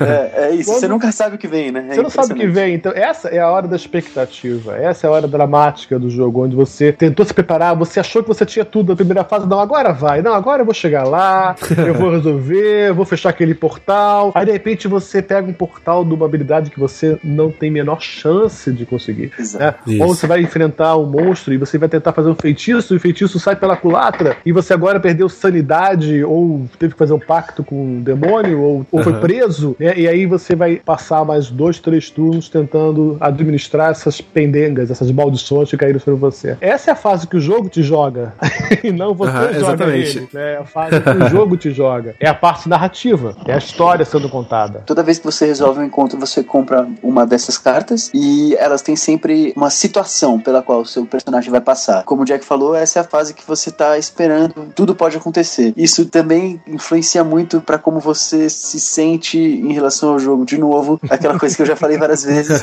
que é você estar desesperado e não sabendo o que vai acontecer e quando tem outra pessoa lendo pra você, você fica esperando o que você pode fazer pra resolver aquilo. E as cartas são muito bem escritas, né? Então, São. realmente a história que vai se desenrolando enquanto você tá esperando o que pode acontecer com você. Todos os encontros têm esse tipo de relação, que é muito legal. Essa é uma fase que é mais interessante durante o jogo. Agora, pra quem nunca jogou, tá ouvindo isso agora, pode ficar com medo do jogo. Não fique com Pode medo. ficar. Não fique com medo do jogo, porque você não está sozinho. Você está com seus amigos. É um cooperativo. Não é só Exato. você que está ferrado, somos todos Exatamente. ferrados juntos. entendeu? Exato. Mas é a fase justamente que você narra a história e é a fase onde todo mundo começa a entender o que está acontecendo, tenta criar, traçar estratégias. Eu acho que a fase de encontro realmente é a fase menos mecânica do jogo. Como ele falou, se prepara bastante. Às vezes você tá querendo pegar pista em algum lugar, às vezes você tá querendo ir matar um monstro específico. Muita coisa específica que você vai fazer, tá todo feliz, todo alegre, que você vai conseguir fazer alguma coisa. Aí você abre aquele portal e sai aquele monstro escroto de dentro. Quando você vai puxar um lore ali, né? Alguma coisa. E não, vai, joga isso, joga aquilo. Aí nessa brincadeira de conseguir alguma coisa ali, você vai e perde vida, você perde sanidade e você já não tem mais o poder que você tinha para matar aquele monstro que você queria naquele lugar. Então é uma parada que te deixa meio frustrado. O Jack falando isso agora me deixou meio frustrado e lembrando do jogo. Eu fiquei meio triste aqui, cara, de verdade.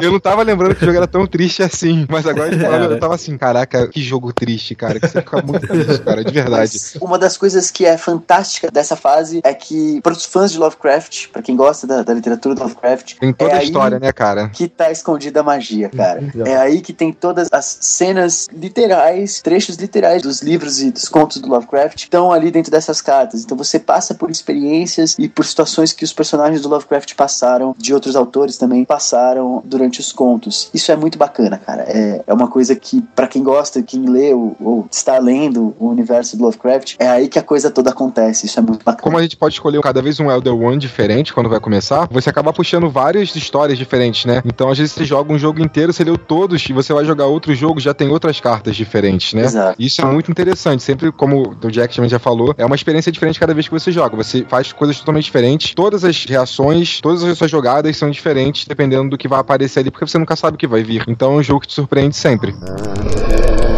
Os encontros, eles são baseados na sua localização no mapa e qual o marcador está junto com você nesse mapa. Então você vai ter diversos pequenos decks. Você vai ter um deck genérico para encontros de locais genéricos, como um encontro no mar, encontro numa cidade ou um encontro num- espaço selvagem. Você tem pequenos decks com regiões coloridas, onde elas geralmente melhoram sua proficiência em alguma habilidade ou te dão um artefato. O seu objetivo de encontro já meio que pré-definido, ou geralmente o que normalmente acontece naqueles locais. Você também tem o encontro de expedição, que é onde você consegue um artefato. Geralmente artefatos são muito importantes para lutar contra os anciões. Você também tem os encontros do outro mundo, que a gente não falou ainda sobre isso, mas durante o jogo a gente abre diversos portais, e nesses portais são importantes pra gente resolver mistérios, mas também são importantes pra gente fechar, porque nele nascem monstros em determinados turnos. E também tem os encontros de pesquisa, que aí esses encontros sim, eles mudam conforme o ancião que você tá jogando. E neles você tenta adquirir novas pistas que são usadas pra resolver mistérios ou pra rerolar alguns dados quando você quiser, gastando sempre uma pista. A terceira fase é a fase de mito. Pra mim essa é a pior fase, né? Essa é a fase que ele vai manipular o mapa. Qual o sentido isso? É a fase que, dependendo da carta que você puxa, né? São três tipos de cartas, são três cores: azul, verde e amarelo. Eles manipulam o mapa de alguma forma, criando um rubor que você precisa resolver, ou criando o desafio, ou fazendo um efeito que afeta todo o grupo. Ou tudo ao mesmo tempo. Ou tudo ao mesmo tempo. É a fase mais traiçoeira, talvez, porque acontece muita coisa nela. Eu diria que as três fases elas vão crescendo num nível o quanto pode dar merda. então, na fase de ação é um passeio no parque, né? Você vai lá, resolve suas ações. É, as outras acabam demorando fazer. mais com o tempo, né? Exato. A fase de ação você vai lá, pega seus itens, faz o que você tem que fazer, se movimenta, prepara pra viagem e se prepara. Na fase de encontros, você pode ter sucesso no que tá acontecendo. Pode acontecer alguma coisa que seja boa. Geralmente, se você consegue resolver os testes, você consegue ter sucesso no que você tá fazendo. É difícil acontecer alguma grande catástrofe. Agora, a fase do mito, geralmente, é onde vai acontecer a grande coisa terrível daquele turno. Então, as três fases elas vão crescendo no nível de horror, assim, de fato. Então, primeira fase você tá ali resolvendo as coisas, na segunda fase você consegue administrar, e a terceira fase você simplesmente observa enquanto o ancião faz a mágica dele pra tentar te destruir. Na verdade, no meu ponto de vista, a terceira fase, a fase de mito, é o relógio do jogo, entendeu? Definitivamente. É quando o jogo é impulsionado, é quando a história é impulsionada para próxima etapa. E esse relógio é o que também causa a pressão, não só a questão dos 15 turnos, mas é onde surgem novos desafios, onde os marcadores, as constelações se mexem, tudo pode mudar, tudo pode acontecer fora do seu alcance. Né? E essas cartas de mito, elas também são bastante importantes em termos de mecânica do jogo, Sim. porque é através delas que você consegue afinar a dificuldade do jogo, né? Isso. É através desses tipos de carta, né, dessas três cores, que você consegue remover algumas cartas que seriam mais fáceis, por assim dizer, né? Que trariam resultados e consequências positivas. Já são poucas cartas, mas você consegue remover essas cartas e você consegue adicionar cartas de maior dificuldade. Então é aí que você afina a dificuldade do jogo, É. você transforma Quando, ele quando você tá antes falando da de partida cartas começar. positivas, você tá falando as menos piores, Isso. né? Não, tem, tem algumas cartas que são de fato positivas. Eu, inclusive, me lembro bastante de uma carta de mito que ela te dá uma condição de abençoado. E é a única, Tem, assim, você tem, visita uma igreja. É, É, você tem. visita uma igreja e o, e o bispo, se eu não me engano, te dá uma. Eu uma- nunca uma dei bênção. essa sorte. Pois é, mas tem algumas cartas que são positivas, mas são poucas. Geralmente o que vai acontecer é uma coisa menos pior do que o que poderia acontecer. Cada ancião, ele possui três fases do jogo, que são compostas por 3 a 7 turnos. O que, que acontece? Cada ancião, ele tem um deck do Mitos, tá? Que você constrói, totalmente aleatório. Então, na primeira fase, ele fala duas cartas amarelas, uma carta verde e uma carta azul. Ok. Na segunda fase, já são duas cartas azuis, três verdes e uma amarela. E por aí vai. Cada ancião tem uma construção de deck de mito baseado em três fases. Ou seja, toda fase de mitos nunca vai ser igual a outra quando você jogar. Porque são, sei lá, mais de 70 cartas de mitos diferentes e você só vai usar 15 delas. Exato. Então você sempre tá modificando isso e é totalmente aleatória quando você monta. Por ser um jogo expansível, as expansões adicionam mais cartas de mitos e mais cartas de encontros diferentes. Então a experiência vai sempre sendo aprimorada e tendo uma maior variedade de situações que podem acontecer. A rejogabilidade aumenta pra caramba. Sim, né? sim. E quando você puxa uma carta de mitos nessa fase, né? Você começa a resolver alguns efeitos deles. Uma série de símbolos em cima que resolvem situações da mesa. O primeiro símbolo que pode aparecer é o símbolo pra avançar o presságio. O presságio, cara, é um marcador que fica na mesa, ele é fixo, né? E você gira o presságio entre quatro símbolos. São constelações, né? Quando você anda um presságio, para cada portal aberto com aquele símbolo do presságio, o marcador de perdição anda no mapa.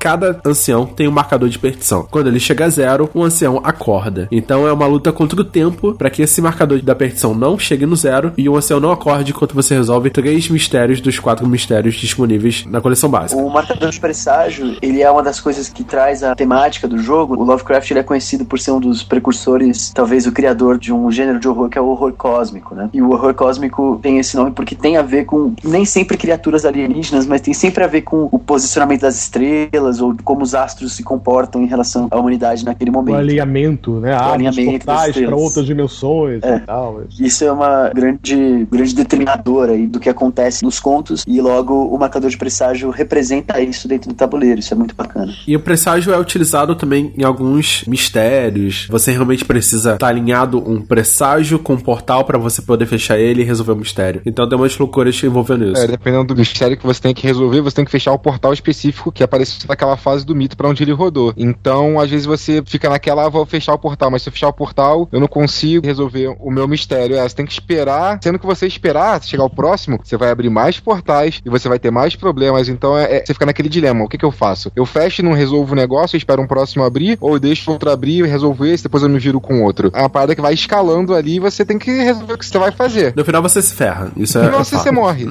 Você morre. Não tem. Ah, vou esperar o próximo turno pra fechar esse portal porque é do presságio. Aí você não fecha nenhum no final das contas. Nasce monja pra caramba em cima de você. Aí você tá ferrado. Outro símbolo que pode aparecer na carta de mitos é um símbolozinho vermelho traiçoeiro pra caraca chamado acerto de contas. Esse cara ativa todos os efeitos, os efeitos ativos de acerto de contas, primeiro dos monstros do tabuleiro, ou seja, quando essa carta de mito aparece com esse símbolo de acerto de conta, os monstros do tabuleiro que tem esse efeito ativo, pode ser o monstro ganhar uma, uma cópia dele, acredito. Ser jogado pra outro É, lugar também. Muitas lugar. vezes ele vai pra outro lugar, ele é transportado pra outro lugar. Tem também a ficha do ancião, todos eles têm um acerto de contas, que acontece alguma coisa com os jogadores, tipo perder sanidade, perder vida, etc. As cartas de mito no jogo, ou seja, as cartas de rumor que foram colocadas no jogo, por último, os bens e condições. Durante o jogo, durante os encontros e algumas outras situações, você ganha condições. E o que, que seria isso? Uma condição de amaldiçoado, aprisionado, fratura na perna, Dívida. Lesão. fratura nas É, costas. lesão na perna, lesão nas costas, O dívida. Fernando é, sempre tem uma é- dívida. O Fernando sempre joga com político, Sempre. então ele sempre tá com a dívida, cara.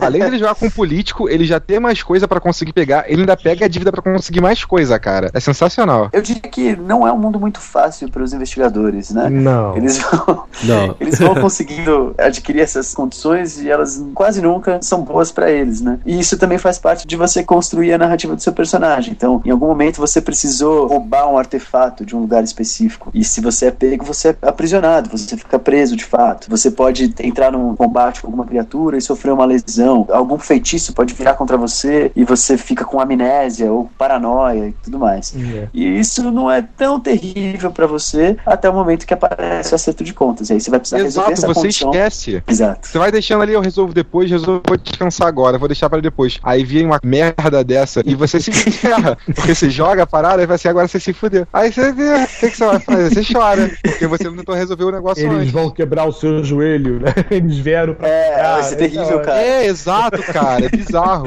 Mais interessante dessas condições é que na parte da frente, e isso é uma mecânica muito legal de se ver, é que na parte da frente elas se repetem algumas vezes, seja amaldiçoado, seja dívida e tal. Mas a parte de trás delas, cada uma tem um efeito diferente. Então você nunca vai ter uma condição que você comprou e depois comprou outra. Os efeitos atrás delas, que são ativados quando aparecem os certos contos, eles são muito diferentes uns dos outros. A única forma de se livrar da maioria dessas condições é descansando, rolando o dado e tirando 5 ou 6. Isso é bem específico quando você descansa e tenta recuperar dessa sua condição. E quando não consegue, uma coisa muito ruim acontece. E geralmente é muito É um ruim. jogo que você tá correndo contra o relógio, descansar. É muito É ruim. muito Exato, ruim, esse é o né? problema. Você não quer descansar porque você tem que comprar item pra matar um monstro no outro turno, ou você tem que andar até tal lugar pra chegar mais perto do seu objetivo, e você não quer descansar. E você descansa, consegue resolver seu problema, mas. O maior É- inimigo desse jogo é você administrar o tempo. Exato, O cara. tempo, cara. Perfeito. Quando você puxa a carta do mito, você também pode ter um símbolo que faz aparecer portais. Isso daí pode ser traiçoeira pra quem joga com muitos personagens, né? Quantos mais personagens você tiver, mais portais vão aparecer no mapa ao mesmo tempo. E quanto mais portais estiverem aparecendo no mapa, mais casas o marcador de perdição vai andar quando o presságio passar por aquilo. Então é uma correria pra fechar portal também. Você tem que administrar muito bem os objetivos do mapa conforme eles vão acontecendo. Vai deixando os, portais irem aparecendo também, e dependendo de onde você pôr depois ali na rodada do mito, eles puxam mais monstros de- desses Sim, portais, né? monstros, é. então fica mais difícil. Às vezes tem um monstro ali, dá pra você matar, e você, ah, dá pra matar, vou esperar pra resolver o negócio aqui, depois vou lá. Aí quando passa todas as fases, chega na fase do mito, aí vem mais, tipo, ah, bota dois monstros ali, e dois monstros fortes, e aí? Como é que você vai resolver agora, meu amigo? Chora. Pra quem não conhece o jogo ainda, tá? E tá ouvindo esse podcast, o jogo ele se joga Aham. assim, de 1 a 8 jogadores. E ele funciona muito bem de 1 a 8 jogadores. Isso é bem esquisito, é bem original pro jogo. Agora, deve ter existir, não sei. Gabriel, existe algum número mágico de jogadores? Eu entrei Olha- alguns fóruns, falavam sobre quatro, que seriam É. mais assim, que você conseguisse burlar essa mecânica, né? De acrescentar muitos monstros, mas compensar com o número de jogadores cabíveis de você conseguir circular o mapa, né? A tempo hábil de fazer as missões. Na verdade, tem uma coisa muito legal que foi inclusive o Nando que me mostrou, uma planilha que um jogador fez, criou, Google Drive, que você envia o seu reporte da sua partida e ele vai fazendo estatísticas em relação ao número de jogadores, a quais foram Legal. os investigadores utilizados, etc. e tal. E uma O link vai estar na descrição também. Tem um monte de coisa, né? São muitos dados nessa planilha, pra você ver como os jogadores são dedicados, né? Uma coisa que você percebe nessa curva de dificuldade é que os números pares são mais fáceis de jogar. E isso tem um motivo muito simples. O número de portais e monstros que entra, assim como o número de pistas que entra no jogo, dependendo da indicação na carta de mito, ele muda nos números ímpares. Então, eu não vou me lembrar os números agora, mas um jogador são dois portais, dois jogadores continuam sendo dois portais. É, ele, do- ele Três. dobra, né? Então acaba Isso, ficando mais E complicado. vai aumentando. O problema, e além disso, os números ímpares, quando você precisa de pistas ou coisas, você tem o número de- jogadores dividido por dois, arredondado pra cima. Então você tem que fazer Isso. mais esforços quando está em jogadores ímpar. Quatro Aí- jogadores. Magic number, Tem. né? Exatamente. O número 4, ele é bom porque a partida tem uma fluidez um pouco maior, ou seja, diminui o downtime, né? O tempo de você ficar esperando rodadas, ações dos outros jogadores até chegar na sua rodada, o que faz com que você tenha uma experiência de jogo mais ativa e você não tem essas dificuldades de estar num número ímpar, que é com, como três ou cinco jogadores, isso dificulta bastante. Então, esse número 4 que a galera fala aí pela internet, ele faz bastante sentido por conta disso Uhum. por você ter o número de portais e tal é um pouco mais adequado para os jogadores. Inclusive, uma das coisas que eu particularmente aconselho aos jogadores iniciantes, principalmente,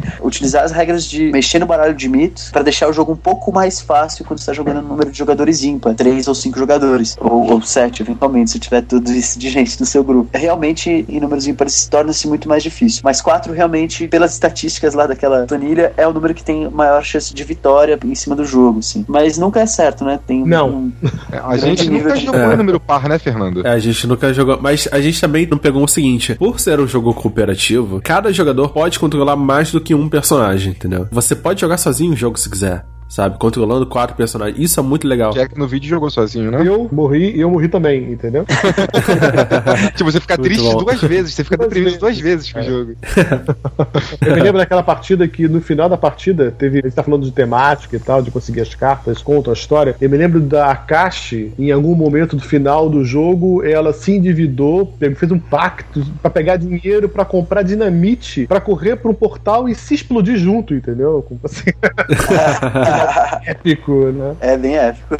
É muito legal isso. Uma das coisas importantes em relação ao número de jogadores é você posicionar os investigadores em lugares estratégicos. Assim, o posicionamento no tabuleiro Isso. é crucial para você ter um sucesso durante o jogo. Então, às vezes você precisa esperar que um portal de determinado presságio abre, ou você precisa esperar que o marcador vá para aquele determinado presságio. Então, você precisa estar de prontidão. Aí que vão os personagens que se movimentam com maior rapidez, o, o Silas, que é o marinheiro, que enfim que consegue chegar nos lugares com mais rapidez, e os personagens que vão efetivamente entrar na porrada com os monstros, né? Porque você vai precisar deles nesses momentos cruciais, assim. Uma das coisas importantes é você saber onde posicionar a sua equipe para onde estão acontecendo a maior parte dos encontros e das coisas do tabuleiro. E isso também faz grande diferença no momento de vitória do jogo. Na carta de mito ainda, pode vir o símbolo de invasão de monstros, que baseado nas cartas de referência, pelo número de jogadores que a gente estava comentando agora, faz aparecer de um até três monstros em cada portal do presságio atual. Ou seja, você visualiza o presságio que tá, os portais estiverem com aquele símbolo, vão aparecer de um a três monstros, baseado no número de jogadores. Quando um monstro aparece, ele tem um efeito de invocação, né? Tipo, alguns deles. E esses efeitos, geralmente, eles fazem mover o monstro para lugares específicos do mapa. Então você nunca tá seguro, assim. Mesmo que você esteja longe do portal, os monstros podem ir até você por causa desse efeito de invocação. Também tem o símbolo de fazer aparecer pistas. Ou seja, no mapa você tem diversos espaços e você tem um saco de pistas, né? Que você sorteia uma pista e nela vai ter um número que corresponde ao espaço. E você coloca essa pista naquele lugar. Então qualquer pessoa que passar por lá pode fazer um encontro de pesquisa para poder conseguir essa pista. E essa pista será usada para algum objetivo de mistério, de missão ou de rerolar dado. E você também pode encontrar o rumor, que são as cartas azuis de mito. Geralmente, cartas de rumor, elas têm umas mecânicas muito únicas e envolvem monstros únicos, né? Monstros épicos, geralmente. servem pra te atrasar, pra te tirar do rumo da aventura, cara. Pô, o Jack fala algumas coisas, de vez em quando você sente um rancor na voz dele, né, cara? e fala com razão. É. Fala com razão. Tem os marcadores tétricos, né? Junto com essas cartas de rumores, que são marcadores genéricos utilizados para marcar tempo, marcar quantidade, marcar objetivo. São marcadores totalmente genéricos, chamados de marcadores tétricos. Cada coisa que ativa, mistério ou rumor que ativa os marcadores tétricos, eles vão ter uma utilidade diferente. E assim que finaliza a nossa terceira fase de mito. Ou seja, você compra uma carta dessa, faz o presságio andar, que consequentemente vai fazer a maldição andar, vai chegar a zero, e todos os seus mistérios foram por água abaixo porque o monstro acordou. E é por isso que geralmente a gente perde a compostura e tem que partir pra porrada. Exatamente. Partir pra agressão física e psicológica no caso do Lovecraft. Né? Essa coisa de perder a compostura é muito legal, porque tem um dos monstros, é uma multidão enfurecida. E ele pode Isso. surgir em algum momento, uma multidão enfurecida, querendo destruir tudo, né? É bem legal a ilustração da peça de monstro, inclusive, da multidão enfurecida. A multidão enfurecida, você pode fazer um teste de influência pra convencer eles que não tá acontecendo nada e essa multidão vai embora, sem você lutar com ela. Exatamente. Você falou de perder a compostura. Tem uma personagem que é a atriz, tem muita influência. Então, Isso. uma vez. E o político E também. o político também. Então você pode ir lá e mandar a atriz, ela vai lá e acalma a multidão, dá uns autógrafos, né? E, e faz o monstro embora. Isso é bem legal. Aí você não precisa perder a compostura nesse caso. Mas geralmente não é um monstro tão fofinho quanto uma multidão enfurecida. São coisas muito mais terríveis e assombrosas.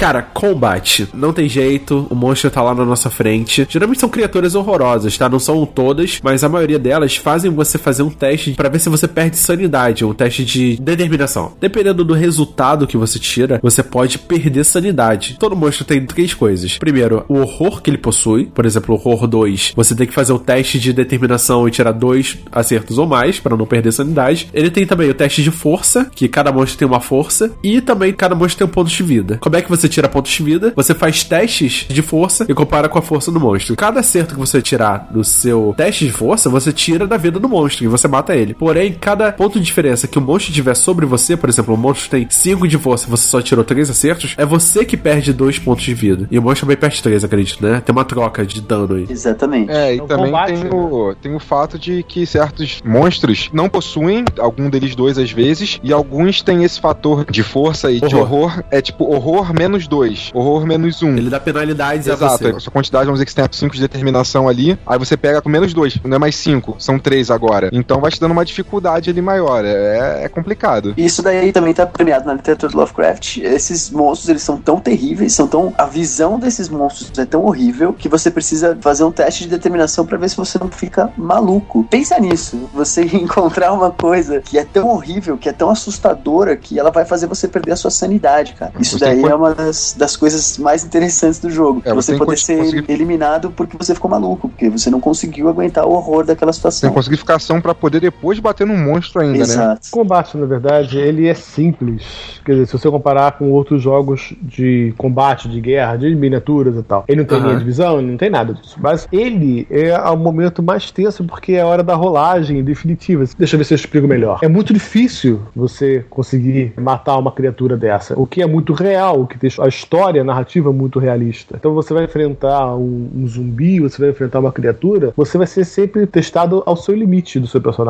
Por mais preparado que você esteja, um combate nunca é fácil. Você vai sempre sair com lesões ou com alguma sanidade perdida ou com pontos de vida, né, que depois você vai tentar recuperar. E isso deixa o jogo muito tenso. Os confrontos são evitados. Tem muita gente que quer jogar, matar, pilhar, destruir. Nesse jogo ele morre rápido. O cara que jogar assim nesse jogo ele morre rápido. Meu caso. É, Esse jogo, ele é pra você evitar os combates ao máximo. Você vai realmente enfrentar o essencial, porque é muito difícil. E é o é muito realista, né? Você sozinho lá, às vezes com uma Derringer, com uma pistolinha, tem que matar, né, um lobisomem, cara, entendeu? Os itens eles adicionam efeitos e também pontos, né, de, de habilidade na hora de executar um combate ou de um encontro qualquer, né, encontro de portal, de, de local e tudo mais. Os itens eles não acumulam de poder. Isso é muito interessante deixar claro para os jogadores, né, para quem quer jogar o jogo. Não importa se você tem tipo 15 armas diferentes, o poder delas não aumentam junto. Não é tipo, eles não se somam. Isso não é acumulativo. Porém, os efeitos são. Então, por exemplo, quando um equipamento, um item, ele permite você rerolar um dado, todos os outros que fazem isso, eles acumulam. Porém, quando você tá procurando um bônus pra poder te dar mais 5 dados durante o combate, o querosene, por exemplo, ele é utilizado uma vez só, o querosene é descartável, uso único, mas ele te dá mais 5 de poder. Só que quando você usar o querosene, você não pode usar a sua arma que te dá mais 3, e nem o feitiço que te dá mais 2, por exemplo. Ou seja, nem os outros artefatos e feitiços acumulam esse bônus. Exato. Durante o combate, você só pode escolher um bônus de pontuação para poder utilizar no combate, e todos os outros efeitos acumulam. Existem artefatos ou itens que adicionam um ao resultado do seu dado, em pelo menos um dos dados. Ou seja, se você tirar um 4, você pode adicionar um, e pronto, 5 é o acerto. Tem itens que também dão acerto crítico, ou seja, quando você tirar um 6 de acerto, na verdade ele equivale a dois acertos, porque foi um acerto crítico. Isso é muito interessante que eles faz você balancear os itens. Você quer enviar os itens para outras pessoas, você quer trocar esses itens com as pessoas. E o político é uma das melhores pessoas para se fazer isso. O único lugar na vida que você vai ouvir alguém falando isso no Brasil. Já os artefatos são itens também, só que são bem mais difíceis de se conseguir. Geralmente são feitas missões de expedição para conseguir esses artefatos, um teste composto, né? Você tem que fazer dois testes para conseguir esse artefato. Mas são itens mais poderosos ainda, com efeitos mais poderosos, geralmente ligados a ajudar você a lutar contra o ancião, de igual para igual. Os itens são bem mais comuns que você só precisa fazer um teste de influência para comprar eles. Já os artefatos não, você tem que caçar eles pelo mundo mesmo. Quando você tá adquirindo os itens é quando você pode conseguir uma condição de dívida e aí depois essa dívida pode isso. ser cobrada de, você lá pra frente. Mas isso também é uma coisa que o jogo te ajuda de determinada forma, porque mesmo se você não tiver a influência necessária para adquirir determinado item, você ainda consegue pegar essa condição de dívida para adquirir esse item. Então isso vai facilitando um pouco a sua vida até o momento que essa dívida é cobrada. Então é também uma bomba relógio, né? Você pode pegar um monte de condições de dívida, chega um momento você vai precisar resolver todas elas ao mesmo tempo. Isso, Ter os lição itens pra todo mundo, tá, gente? A gente quebrar o seu joelho. É, exatamente. Isso quando são só mafiosos, né? É. São caras cultistas que vêm atrás de você e você vende sua alma, sei lá. Mas os itens são cruciais pra você conseguir avançar durante o jogo. Se você não consegue nenhum item, é muito difícil só com as suas proficiências você conseguir passar por todos os, os encontros e os efeitos que vão acontecer com você durante o jogo. Então, os itens são uma parte importante aí da jogabilidade. A gente também não falou sobre os feitiços, né? Que é, é quase uma espécie de item, mas na verdade eles são ações que você pode fazer e elas causam efeitos especiais. Por exemplo, adiciona tanto durante um combate de alguém, ou teleporta uma pessoa para outro lugar, ou fecha um portal imediatamente. Tem diversos tipos de feitiços. E qual é a coisa mais legal deles? Dependendo do número de acertos que você teve, o efeito colateral do feitiço muda. Você tem um efeito positivo, que você tem que fazer o teste, e dependendo do número de acertos, o feitiço pode funcionar bem demais, ou você pode se ferrar totalmente depois que o efeito dele passa. É, foi assim que o Charlie morreu da última vez que eu joguei. o feitiço também é muito legal porque ele faz coisas que você poderia fazer só na fase de encontros e você consegue fazer na fase de ação. Ou você consegue usar o efeito do feitiço para dar ações extras para outros personagens, como por exemplo transportar eles para outros lugares. Se você tiver investigadores que tenham bons feitiços e consigam utilizá-los bem, isso também faz uma grande diferença no jogo. Então, tudo isso que a gente falou dos itens, os artefatos, os feitiços, mostra o quanto o jogo é variado, né? O quanto, dependendo da equipe que você assimilou aí de personagens, pode ser diferente a sua estratégia. Às vezes é uma estratégia que é baseada nos feitiços e você usar esses feitiços para enfrentar os monstros, fechar os portais. Às vezes ela é baseada somente nos itens e aí os personagens vão depender desses itens. E se você consegue os artefatos, né? O recurso mais difícil de adquirir são realmente os artefatos. Eles vão te auxiliar bastante durante o jogo, assim. São estratégias diferentes para lidar com as mesmas situações. Isso é muito bacana da, dessa parte desses recursos. Além disso, os feitiços eles trazem o lado místico pro controle dos personagens, porque até então o jogo deixa toda a parte mística por conta dos mitos, né, das criaturas sombrias e tal, e você tem a oportunidade de permear um pouco nessa narrativa, nesse universo também, com magia, com tomos misteriosos, você encontra em bibliotecas livros misteriosos. Isso te prepara ao mesmo tempo que te tira sanidade, né, te leva pro lado louco do jogo. Isso é Lovecraft, cara. Isso pra mim é o que narra todo o universo do jogo. É justamente essa oportunidade do seu personagem experimentar, realmente enfrentar e encontrar esses feitiços e tomos mágicos.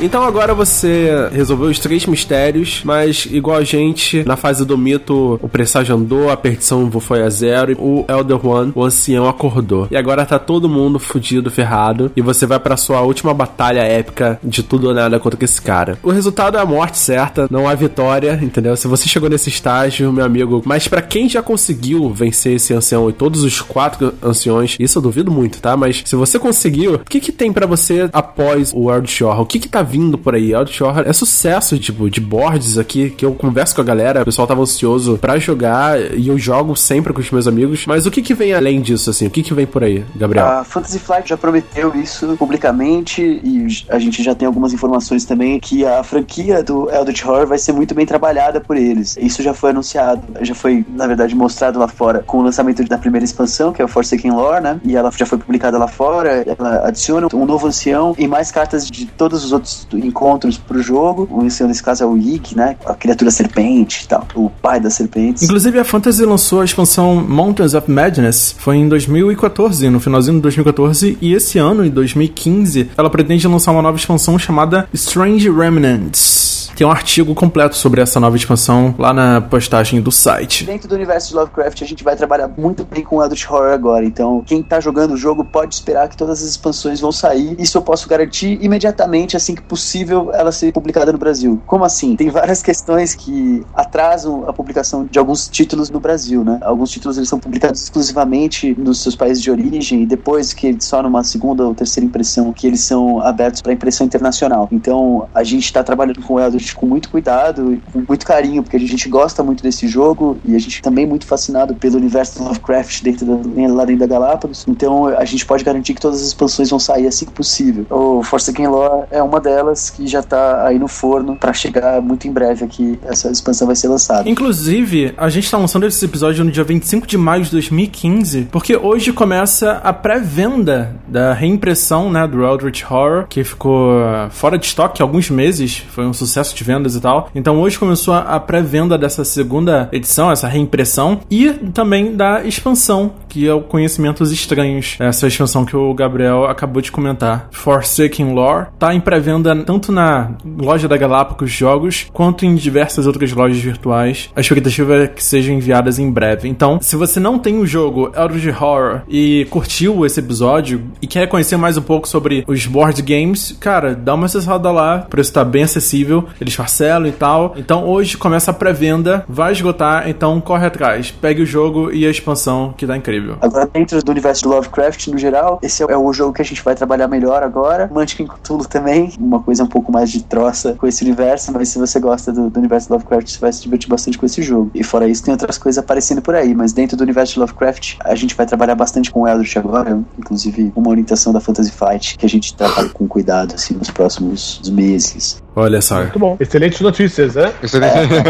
Eu fico muito animado com as expansões, principalmente essa nova, essa Mountains of Madness. Ela adiciona um sideboard, Sim. né? Da Alaska, eu acho. Na Antártida. verdade, é uma novela do Lovecraft, Nas Montanhas da Loucura. Bem legal, recomendo a todos Bem lerem. legal. E tem as criaturas abissais e tudo mais, que já Isso. aparecem. Vai ter o conto aí traduzido, o link, tipo, todos esses que você encontra online traduzidos, é totalmente aberto hoje Tem em uma dia. edição da editora Edra, muito boa, Nas Montanhas da Loucura, que saiu agora. E é muito bacana essa. É uma novela que vale a pena você ter e você dar uma olhada, assim, que é uma das coisas que é uma das bases do mito do Lovecraft. Então, ele foi aplicado lá fora, né? E aí, assim que ele tiver disponível, com certeza ele vai estar aqui no Brasil também, traduzido pra todo mundo conseguir jogar. O que me chamou muita atenção é a quantidade de cartas que ele adiciona. É uma coisa impressionante, são quase 200 cartas novas. Exatamente. Caraca. E são cartas que você adiciona ao jogo original, ou seja, o jogo original tem quase 200 também. Você tem quase um novo jogo original completo, você mistura aí. O Forsaken Lore, por exemplo, tem 148 novas cartas de encontro. Olha. Que é a próxima expansão, essa próxima que tá chegando aí. Incrível, incrível. E também tem condições novas, tem artefatos novos, tem mistérios novos, Isso. né? Porque no jogo original você só tem quatro por cada ancião, e você tem que resolver três. Nas expansões você adiciona novos mistérios, dois, três novos mistérios pra você embaralhar e sortear. E pros anciões que já tem né, no, no jogo base também, isso é bem legal. Você adiciona também isso. Eu achei muito legal, cara. Assim, é uma produção muito bem feita, é uma pesquisa, é um cuidado. Fico impressionado e tô muito animado pra ver o que, que vem por aí. Eu acho que Lovecraft se encontrou mesmo num board game e é, tá difícil você ver em qualquer outro lugar, assim. Até no cinema, videogame, qualquer outro lugar. Talvez nos quadrinhos, né? Que é bastante visual, bastante gráfico, bastante influência na literatura. Mas no meio lúdico, board game é sensacional. Uma coisa que eu acho bacana falar sobre Eldritch Horror, pra quem nunca jogou, assim, e eu acho que é uma conclusão bacana pra essa conversa toda que a gente teve, que foi bastante específica, é que a experiência do jogo, de você ter junto com os seus companheiros de mesa ali, com seus amigos, e passar por uma experiência que traz esse horror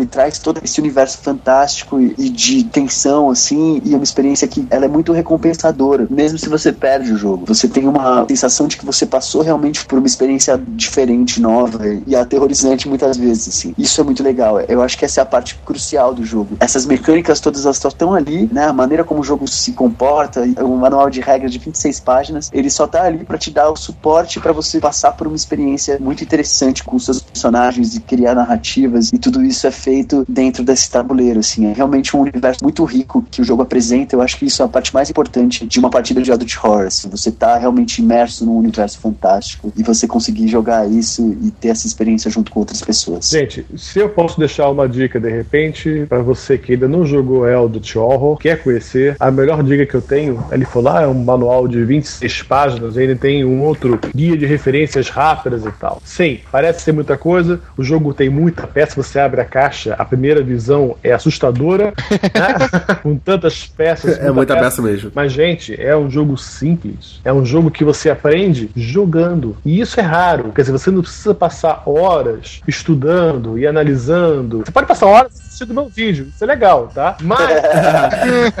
jogando é a melhor forma de aprender, cara. Com certeza. Vamos avisar logo que o Jack Explicador fez uma série de vídeos, né, explicando o jogo passo a passo. Eu, pessoalmente, aprendi olhando os vídeos do Jack. Foi por isso que eu E aprender tudo errado, cacete.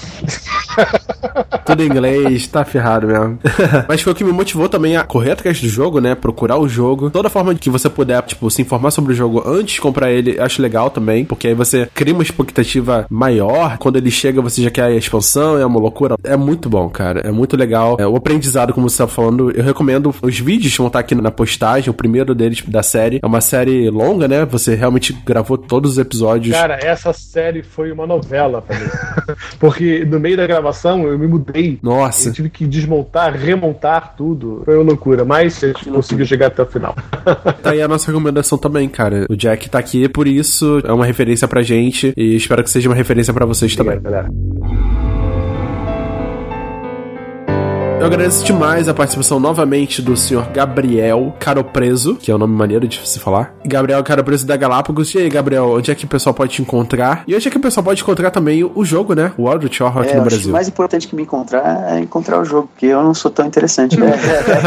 a Galápagos tá no Facebook, facebook.com.br Galápagos Jogos. Estamos no Instagram também agora, e você consegue ver imagens dos jogos e vídeos Olha e só. tal. Só que o mais importante agora foi uma ferramenta que eu cheguei até a comentar sobre ela no último podcast, que foi o novo portal da Galápagos. É o nosso site agora, www.galapagosjogos.com.br.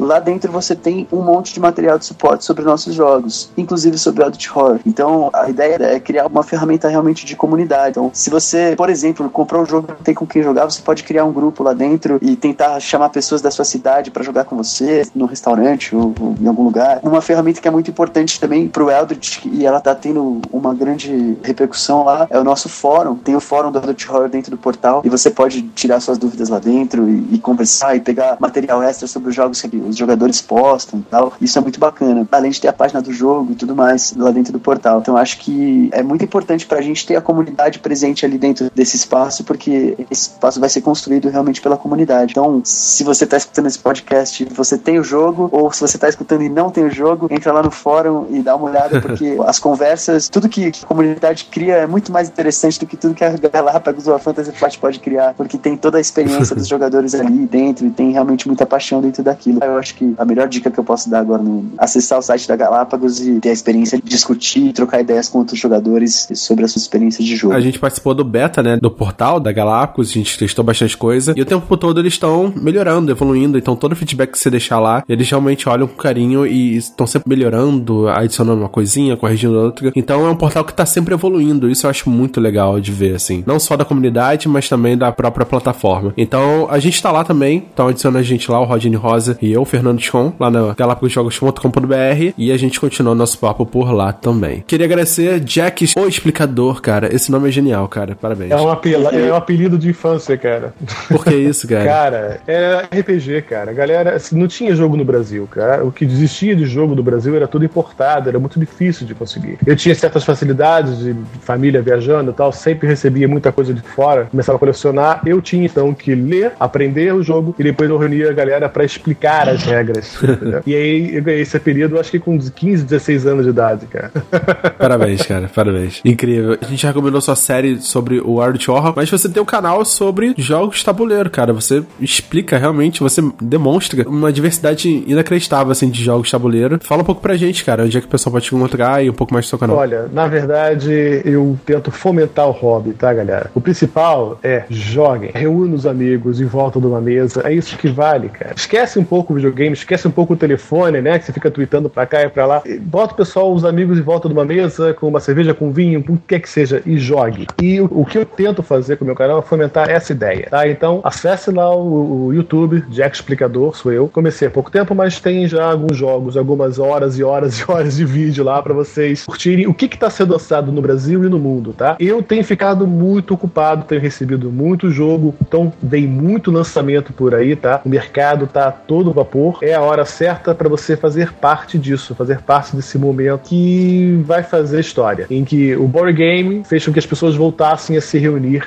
voltassem a conversar e se divertir. E existem encontros né, espalhados pelas grandes capitais de board games. Sim, e interiores também, você já tá isso em todo lugar no Brasil. A gente tá apoiando um evento em Patos de Minas, cara. É. O pessoal de Patos de Minas que escuta o Pode Terror tem um evento acontecendo lá também. A Olha gente aí. tá apoiando evento no Acre, que eu acreditei que não existia até. Existe esse É, Acre, no né? Acre. É, exatamente. Eu acreditei que não existia Incrível. até a gente receber esse e-mail. Estamos apoiando o evento lá também. As iniciativas estão surgindo. Eu fiquei quase emocionado quando o Jack falou, porque é isso. A gente tá no momento que as pessoas podem se juntar e se encontrar e os jogos de tabuleiro proporcionarem esses encontros tão bacanas, assim. Tem esse espaço, tem essa ferramenta, essa plataforma, então eu acho que as pessoas têm que se encontrar e jogar mais jogos. A internet tá aí pra juntar as pessoas no interesse comum do hobby, tá? Então, Aham. galera, procure Isso. os canais, procure os podcasts, procure as revistas, procure os sites. Esse portal da Galápagos está funcionando, tá? Você encontra muita gente lá. Fica por dentro do que, que tá rolando, aonde. E frequente, cara. Vai lá, sai de casa, vai até um encontro desses. Eu tenho certeza que você vai conhecer um monte de gente legal, vai fazer novas amizades e conhecer novos jogos. E quando você ficar sozinho em casa, não tiver nada pra fazer, assina lá o Jack Explicador, que ele É, joga com isso aí. A você. gente fica batendo Você papo fica- lá solitário. Você fica. Perdi muitas horas do meu ônibus de ida e volta do trabalho assistindo o Jack Explicador no celular. Ótimo. Uma hora e meia de jogatina antes de, de realmente chegar em casa e jogar. Muito legal, As cara. pessoas acham que a culpa é minha, às vezes, deles gastarem tanto dinheiro com o jogo. Olha, vale a pena, tá, galera? Vale a pena. É, com certeza. Ele deve ganhar alguma comissão por aí. Eu não perguntei isso, eu vou perguntar em off depois. Que eu quero saber disso também.